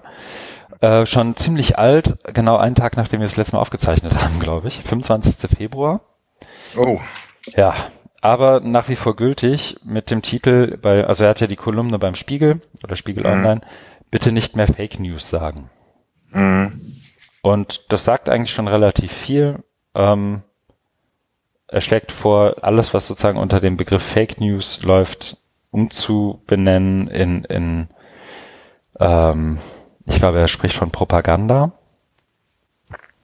Warte, schon ein bisschen her, dass ich das gelesen habe. Der Einstieg ist doch, das ist genau wegen AfD, ne? Das mhm. ist immer wieder ähm, oder mit mhm. Dennis Yücel, ja.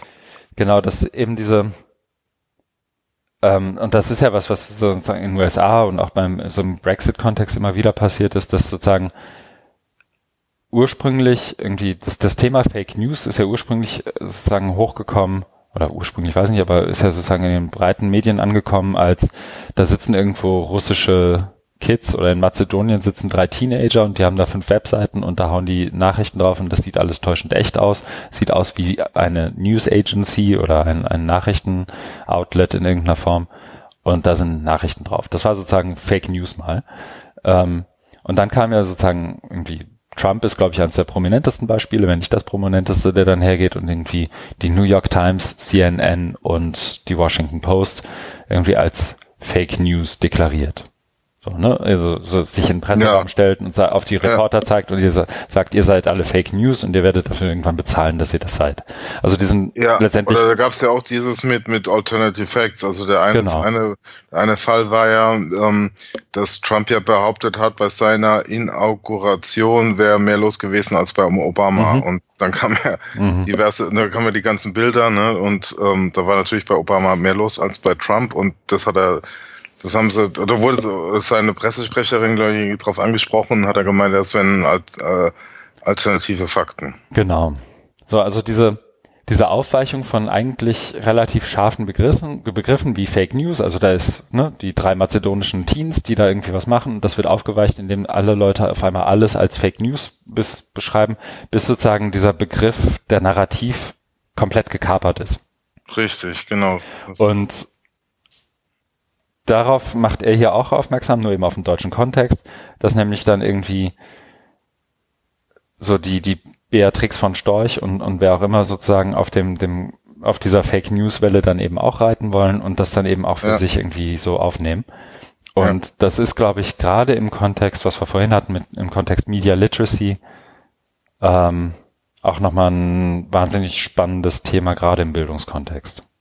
Mhm. Deswegen ist es auch hier drin gelandet, weil er macht einen relativ, wie sagt man, konzisen Punkt ja. für ähm, das Fallenlassen des Begriffes Fake News, weil er eh längst den Lügnern gehört, so der letzte Satz, sollen mhm. sie ihn doch behalten und wir kümmern uns irgendwie darum, von irgendwie Propagandaplattformen und sonst was zu sprechen. Ja, man sollte ähm, eben nicht von Fake News sprechen, sondern von Lügen. Ja. Weil, ne, also die Gefahr ist ja, dass, dass ähm, bei Fake News hast du ja immer noch News drin und das klingt dann so seriös und mhm. aber äh, was dann eben passiert, genau mit diesem Kapern, ist eben, dass es ähm, so ein, also sich so einschleicht und so eine, über eine Aufwertung erfährt. Ne? Mhm. Darum So wie geht's ja, Clean ne? Coal oder sowas. Ja, ja.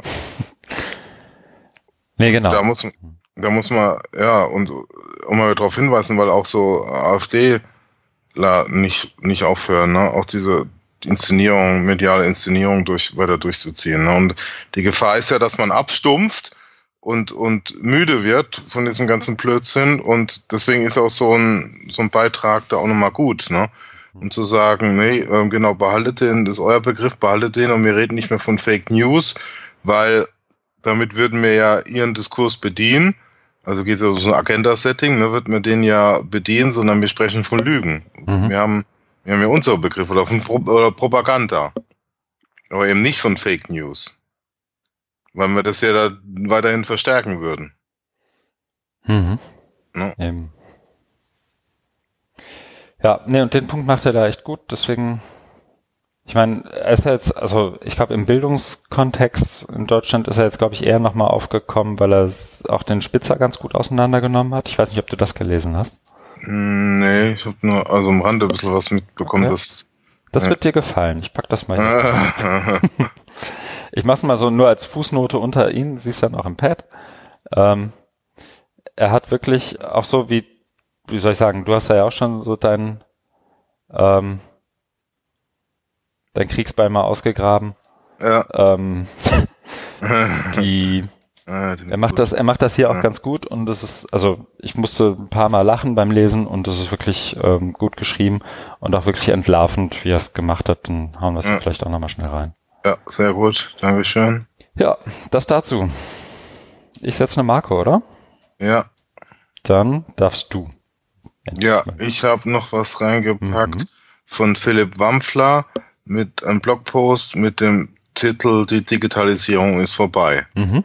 Äh, das ist, ähm, äh, eben er drückt es auch nochmal aus, ähm, dass es sein Blog ein Notizbuch für Gedanken ist. Das hatten wir jetzt ja hier Mhm. Das ist auch so ein wiederkehrendes Element unserer heutigen Episode, nämlich also dass sowohl der äh, Podcast als auch viele andere Dinge, die wir lesen, ähm, Diskussionsbeiträge im Fluss sind. Also Leute, die sich Gedanken machen. Das ist ja auch das Schöne am Internet und an vernetzten ähm, Technologien, dass man eben da jetzt vielfältige Möglichkeiten hat.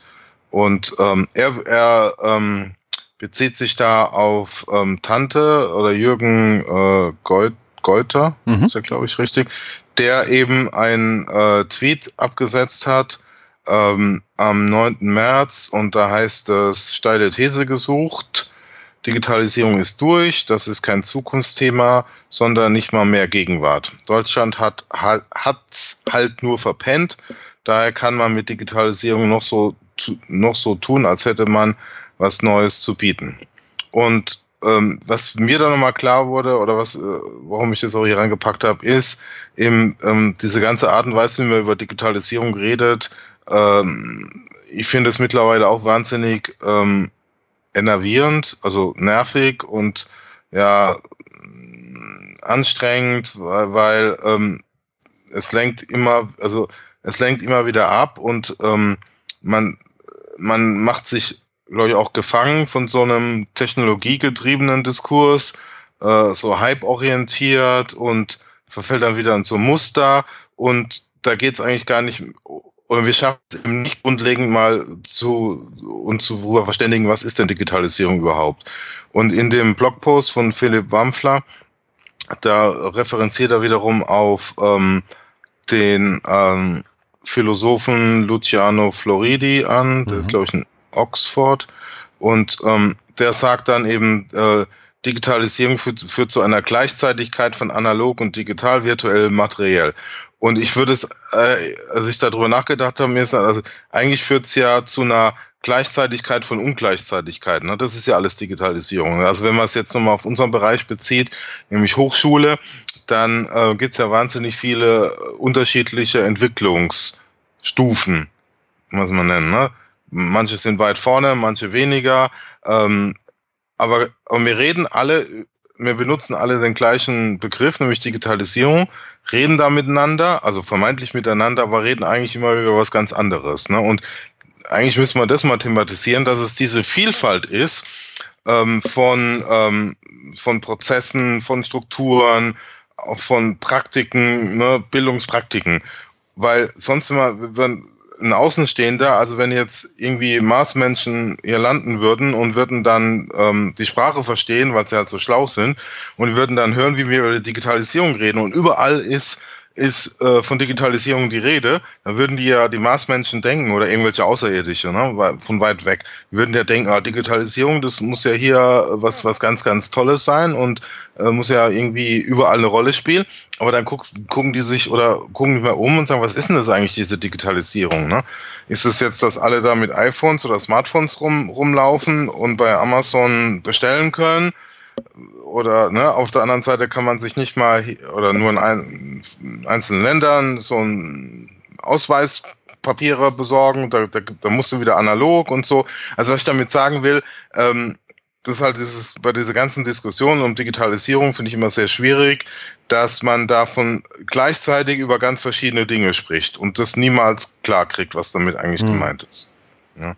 Und das, also, das führt, glaube ich, also das, ich weiß nicht, ob Philipp Warmschler diesen Punkt hier auch macht, aber für mich war das nochmal äh, klar. Also dass es diese Gleichzeitigkeit ist von, Ungleichzeitigkeit, von Ungleichzeitigkeit, weil es eben in ganz verschiedene Richtungen geht, mit verschiedenen Geschwindigkeiten. Die einen fangen an, drüber nachzudenken, die anderen haben schon die Strategie mhm. dreimal überarbeitet und sind jetzt bei Versionierungsstufe 5.0, nicht mehr 4.0, sondern 5.0.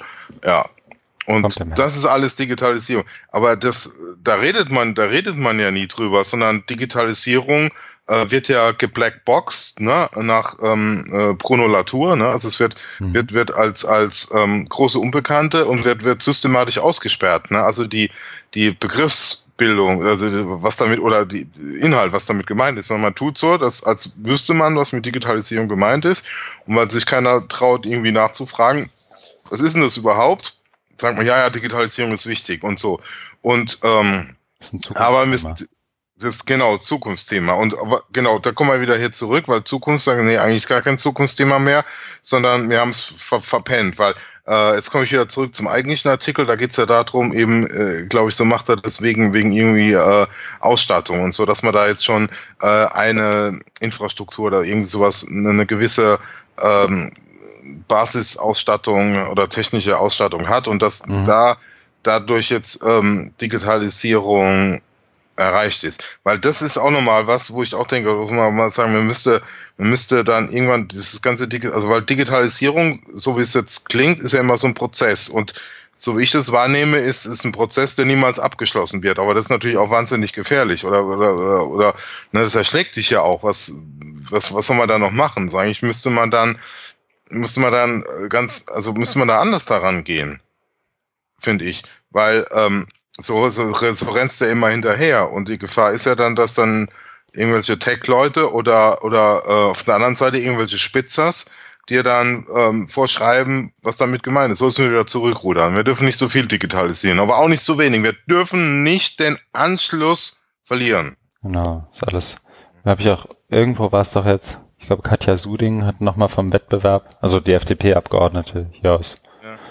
Hamburg, hat, glaube ich, nochmal irgendwo vom Wettbewerb der Schüler gesprochen und hat auch jemand einfach so doof nachgefragt, also doof, begrüßenswert mhm. doof nachgefragt, ja, mit wem stehen die denn wie und auf welchem ja. Spielfeld im Wettbewerb? Also, äh, also man, ich verstehe, was, ja, ich verstehe, was, was damit gemeint ist, glaube ich, weil Digitalisierung so als Worthülse ja daherkommt, ne?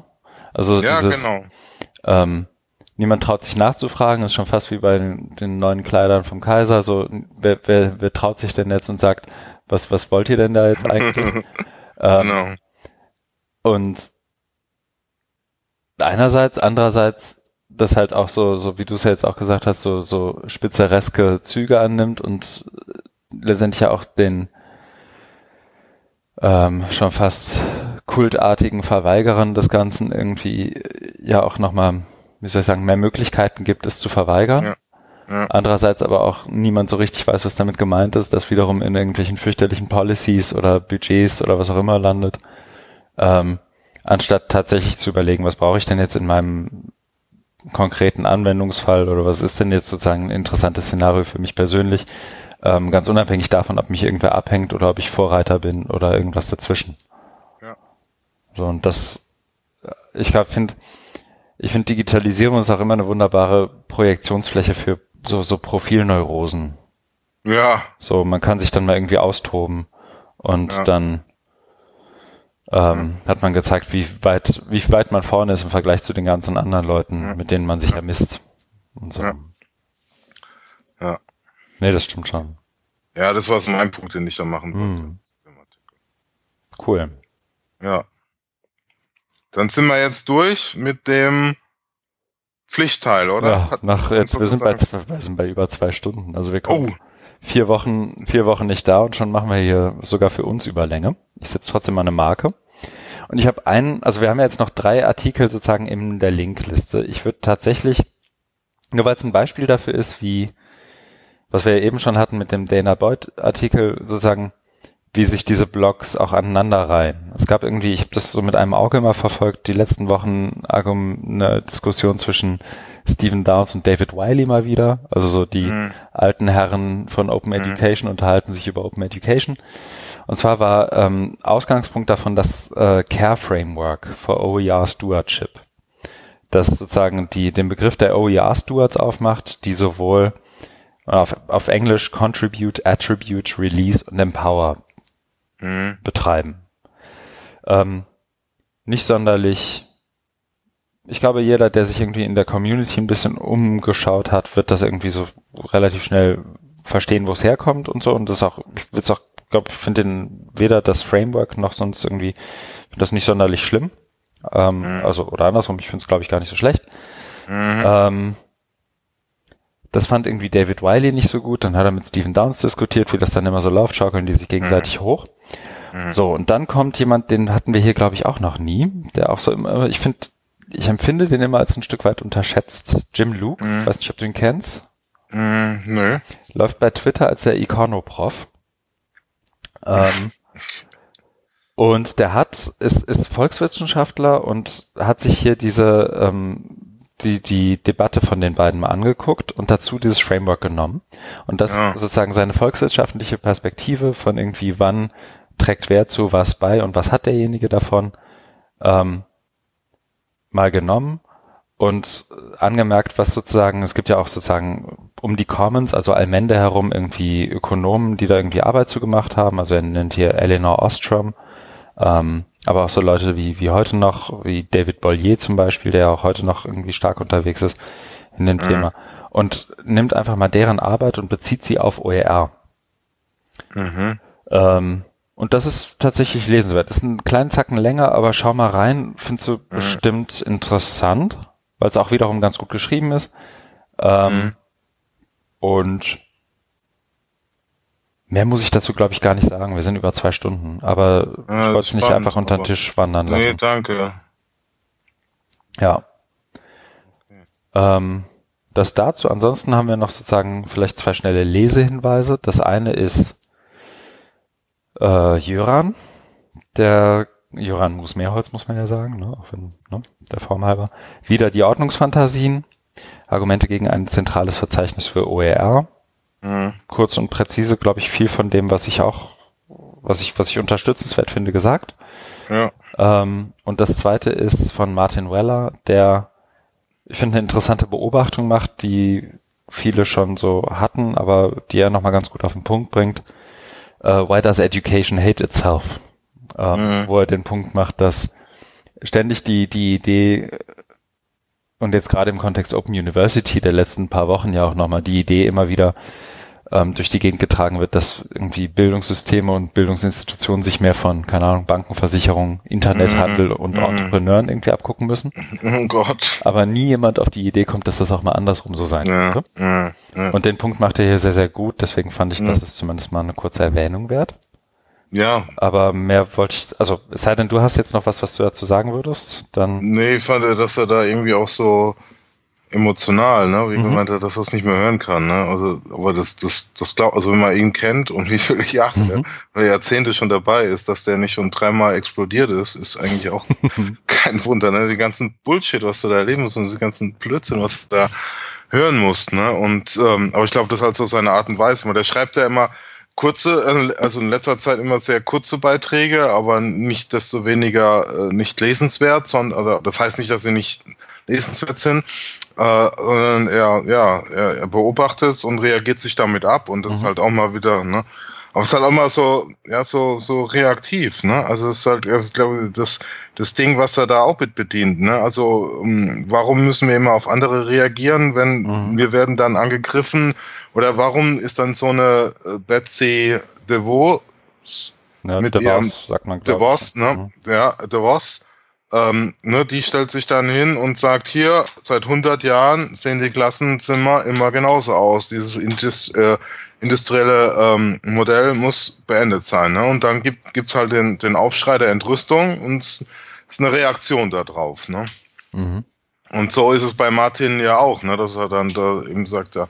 Aber was ich da jetzt gut finde, ist einfach, das finde ich auch pfiffig, dass sie sagen, ja, warum, ne, warum geht's nicht umgekehrt? Ne? Überall müssen jetzt hier irgendwelche ähm, Entrepreneurs oder das war jetzt auch bei, bei, bei dem ähm, Startup oder ich weiß nicht, ob man Startup sagen kann, Kiron. Die haben jetzt auch irgendwie so einen äh, Führungswechsel. Da haben mhm. sie irgendwie auch jemand geholt, der so aus dem Big Business Management ähm, Bereich kommt. Ne? Also hat so ein, schon so einen Stallgeruch. Ne? Ja, ja. Aber ja, da müsst, da, da könnten wir uns jetzt noch drei Stunden drüber, das, mhm. das, da, müsst, da muss ich auch Bier trinken dazu, sonst geht es nicht. Und ich bin jetzt immer noch beim Wasser, also lassen wir es hier mit äh, beenden. Ja, wir haben, glaube ich, noch. Ähm, ich setze erstmal eine Marke, bevor wir, bevor ich sage, wir haben, glaube ich, noch. Ähm, die Marke setzen wir jetzt. So. Wir haben noch den größten Blödsinn der Woche und ja. um den wirklich gut zu behandeln, bräuchten wir, glaube ich, wirklich Bier. Ne? Wir ja, haben beide Nominierungen, vielleicht. Ähm, darf ich anfangen? Ja, natürlich. Genau, ich habe eine Nominierung und zwar ein ähm, Video, eine, eine, äh, ein Diskussionsbeitrag per Video von Jürgen Handke ähm, mit dem Titel Wege in die digitale Lehre, Hindernisse und Maßnahmen. Geht irgendwie so siebeneinhalb Minuten, äh, habe ich mir heute angeguckt und ähm, da ist halt auch wieder so ein Beispiel, was alles schief, schief läuft im aktuellen Diskurs Digitalisierung. Also ganz, ganz vieles, was wir jetzt in den letzten zwei Stunden, zehn Minuten angesprochen haben, kommt da auch nochmal drin vor. Äh, aber der Reihe nach. Also das Video, ähm, also er hat es bei Twitter, äh, habe ich gesehen, dann irgendwie ähm, so angekündigt, ja, er wäre jetzt wieder ganz viel unterwegs gewesen bei Konferenzen und Tagungen und seine Beobachtungen und so weiter, die will er jetzt hier nochmal zusammenfassen, seine Thesen in diesem Video. Und dann guckst du, dann steht er halt so vor seiner äh, Greenscreen-Wand und ähm, erzählt da. Und ähm, er fängt an, indem er sagt, ja, ähm, also so ähnlich wie, wie bei, oder ja, ein Stück weit hier zu diesem Philipp Wampfler-Artikel, Digitalisierung ist vorbei, dass er sagt, ja, ähm, wir haben ja jetzt alle ähm, ganz tolle Techno Technologien. Äh, also seine Ausgangsthese, fange ich mal so mit an, dass man es auch besser versteht. Also seine Ausgangsbeobachtung, äh, These ist ja, ähm, es gibt zu wenig ähm, digitalisierte oder digitale Angebote, digitales Lehren und Lernen Warum ist es so? Weil wir haben ja ganz viel schon, schon Techniken da, ganz, also an der Technik kann es nicht liegen, das ist äh, vorhanden. Dann hat er irgendwas gesagt, ähm, es gibt auch schon genügend OERs, wo ich denke, naja, das, also das könnte man hm. schon mal kritisieren, weil ich nicht weiß, ob das wirklich so ist. Aber das ist nicht der eigentliche Punkt. Dann sagt er, ja, das ist, das ist angerichtet und ähm, wir könnten eigentlich loslegen. Äh, und, und, da, und dann fängt es wirklich an absurd zu werden, dann, das ist kein Witz jetzt, ne? Er blendet ein ein Video von Joschka Fischer. Und das ist eine Begründung, wie ein Politiker sagt, wir dürfen den internationalen Anschluss nicht verlieren. Mhm. Joschka Fischer. Als okay. Elder Statesman. Irgendein Ausschnitt, also es wird, es ist so Bild äh, oder Video in Video, ne? Mhm. Im Video ist nochmal ein Video, wo dann äh, ein ganz kurzer Ausschnitt aus einem, äh, was weiß ich, was das war, ein Vortrag oder ein Grußwort von Joschka Fischer bei irgendwas. Es steht auch kein Datum dabei und keine mhm. Quelle und nichts, ne? Also vollkommen aus dem Kontext gerissen. Und da sagt er irgendwas zu Technology und, und äh, Germany, ich weiß nicht mehr was, aber mhm. du kannst doch nicht Joschka, Joschka Fischer, ne?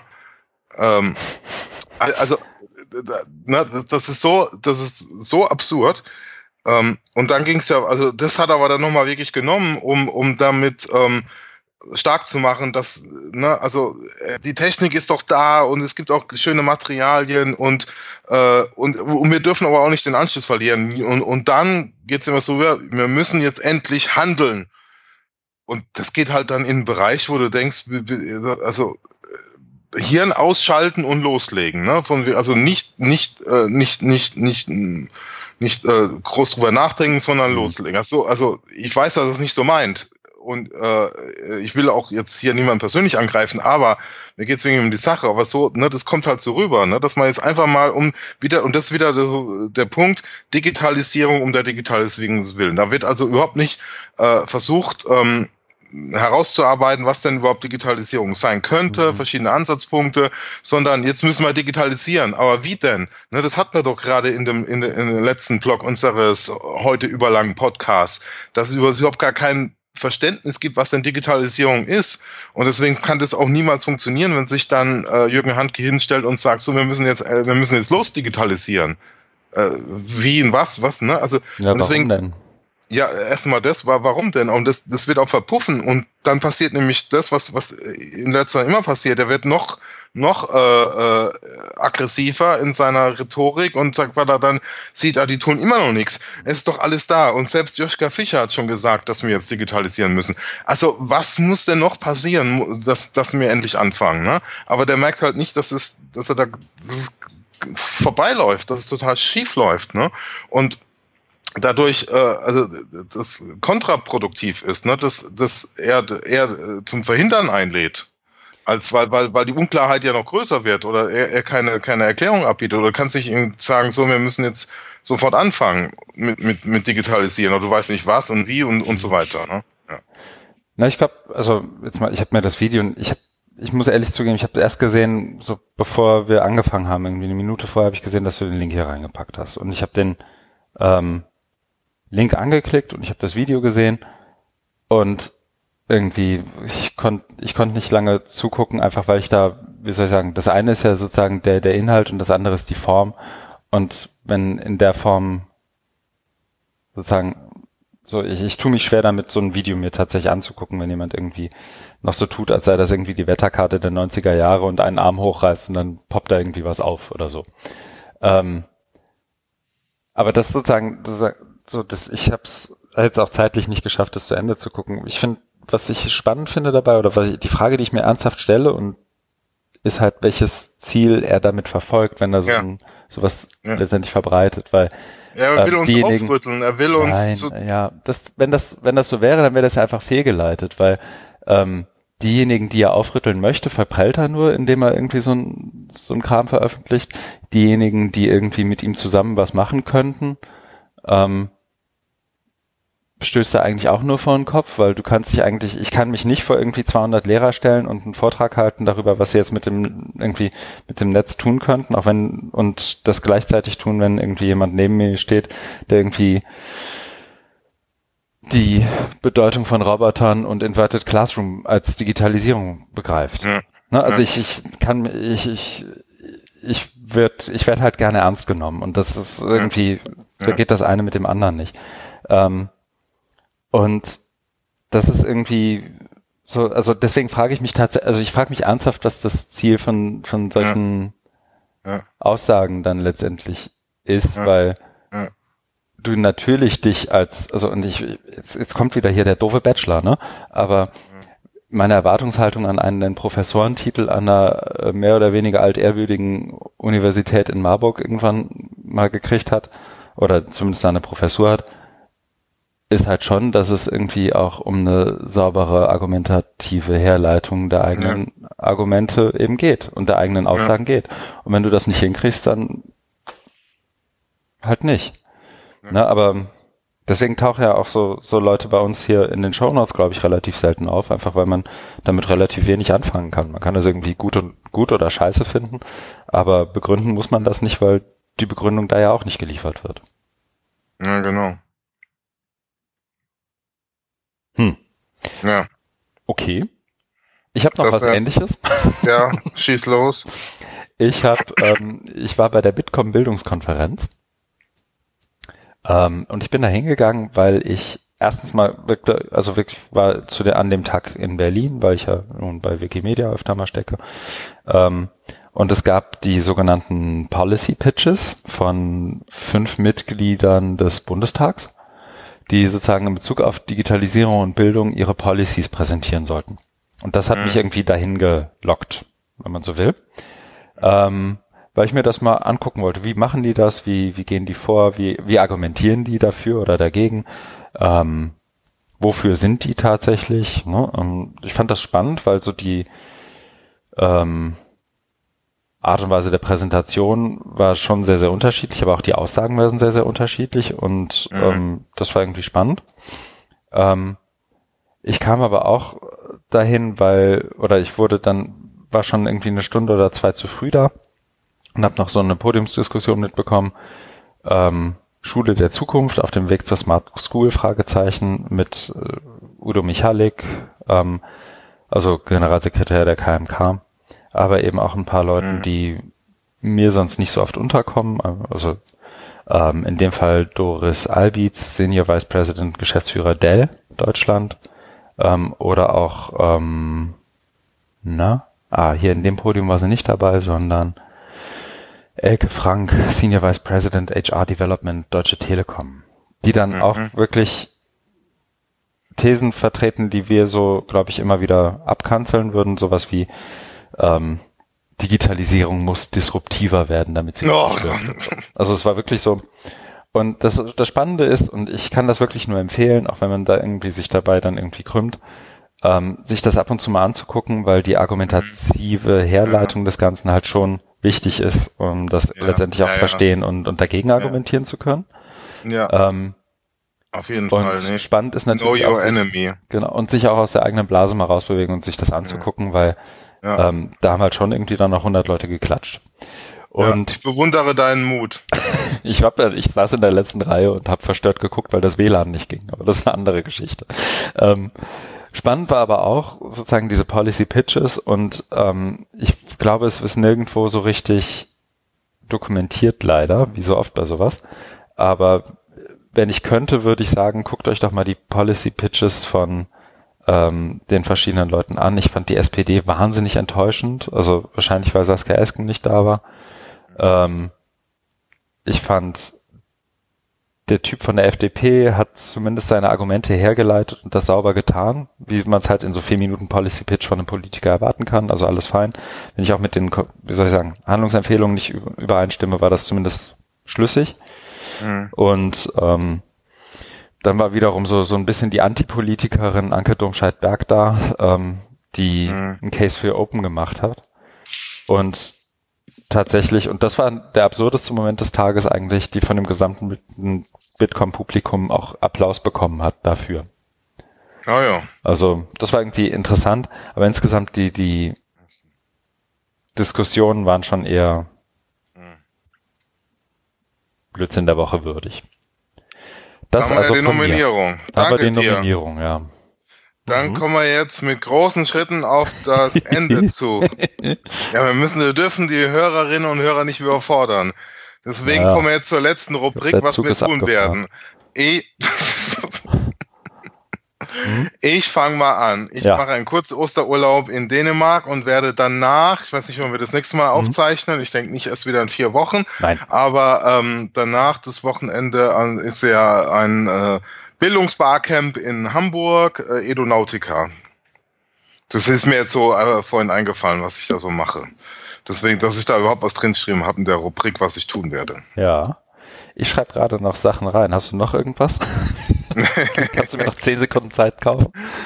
Ähm, die, der, ich kann noch, noch nicht, also. sa- sagen, dass ich äh, mich ähm, wieder der allgemeinen Arbeit zuwende.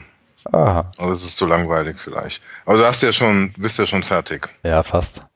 Ich bin genau wie du auch bei der Edunautica angemeldet, die ja das Wochenende nach Ostern ist. Ja. Ähm, hoffe da auch viel Zeit verbringen zu können. Am Freitag schaffe ich es nicht, aber am Samstag dann hoffentlich mal ein paar Stunden.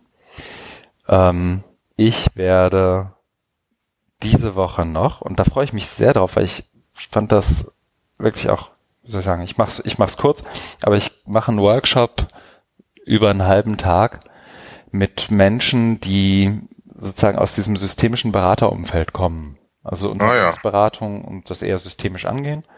Okay. Gruß an Jan Neumann, ähm, ja. der da ja auch irgendwie Fan von ist, aber die ja. ähm, wirklich sehr, sehr konstruktiv und ohne großen Bullshit das Thema Digitalisierung angehen und auch so ein Stück weit erkannt haben, dass digitale Lehrformate oder kollaborative Lernformate durchaus was beizutragen haben, wenn es um Organisations- und strategische Organisationsentwicklung geht. Mhm, sehr gut. Das ist sozusagen mein privates Ding, was ich mache. Ansonsten viel Wikimedia und hm, das war's schon. Ostern kommt und gut. bei ja. Band Ostern kann ich ganz viel für OR 18 und OE Global vorbereiten. Ja, das ist doch prima. Ja. Dann haben wir es jetzt hinter uns. Dann haben wir jetzt aber nicht so äh, eine äh, kurze Sendung, wie wir eigentlich mal dachten. Das ist ja wieder lange, aber das ist die Ausnahme, weil wir lange nicht äh, gesprochen haben. Ja. Zwei Stunden wir danken 25, für das, ja. Wie? 20? Zwei, zwei Stunden 20? Zwei Stunden 25. Oh, ja, wir danken sehr fürs Zuhören. das tun wir tatsächlich. Ähm, es gibt ja zum Glück die Kapitelmarken. Feedback ja. sehr gerne im Blog, das sozusagen noch als Hausmitteilung. Und ja, hat Spaß gemacht mal wieder. Demnächst wieder in kürzerem Rhythmus hoffentlich. Und kürzerer Länge. Mhm. Bis bald. Mach's gut. Bis dahin. Tschüss.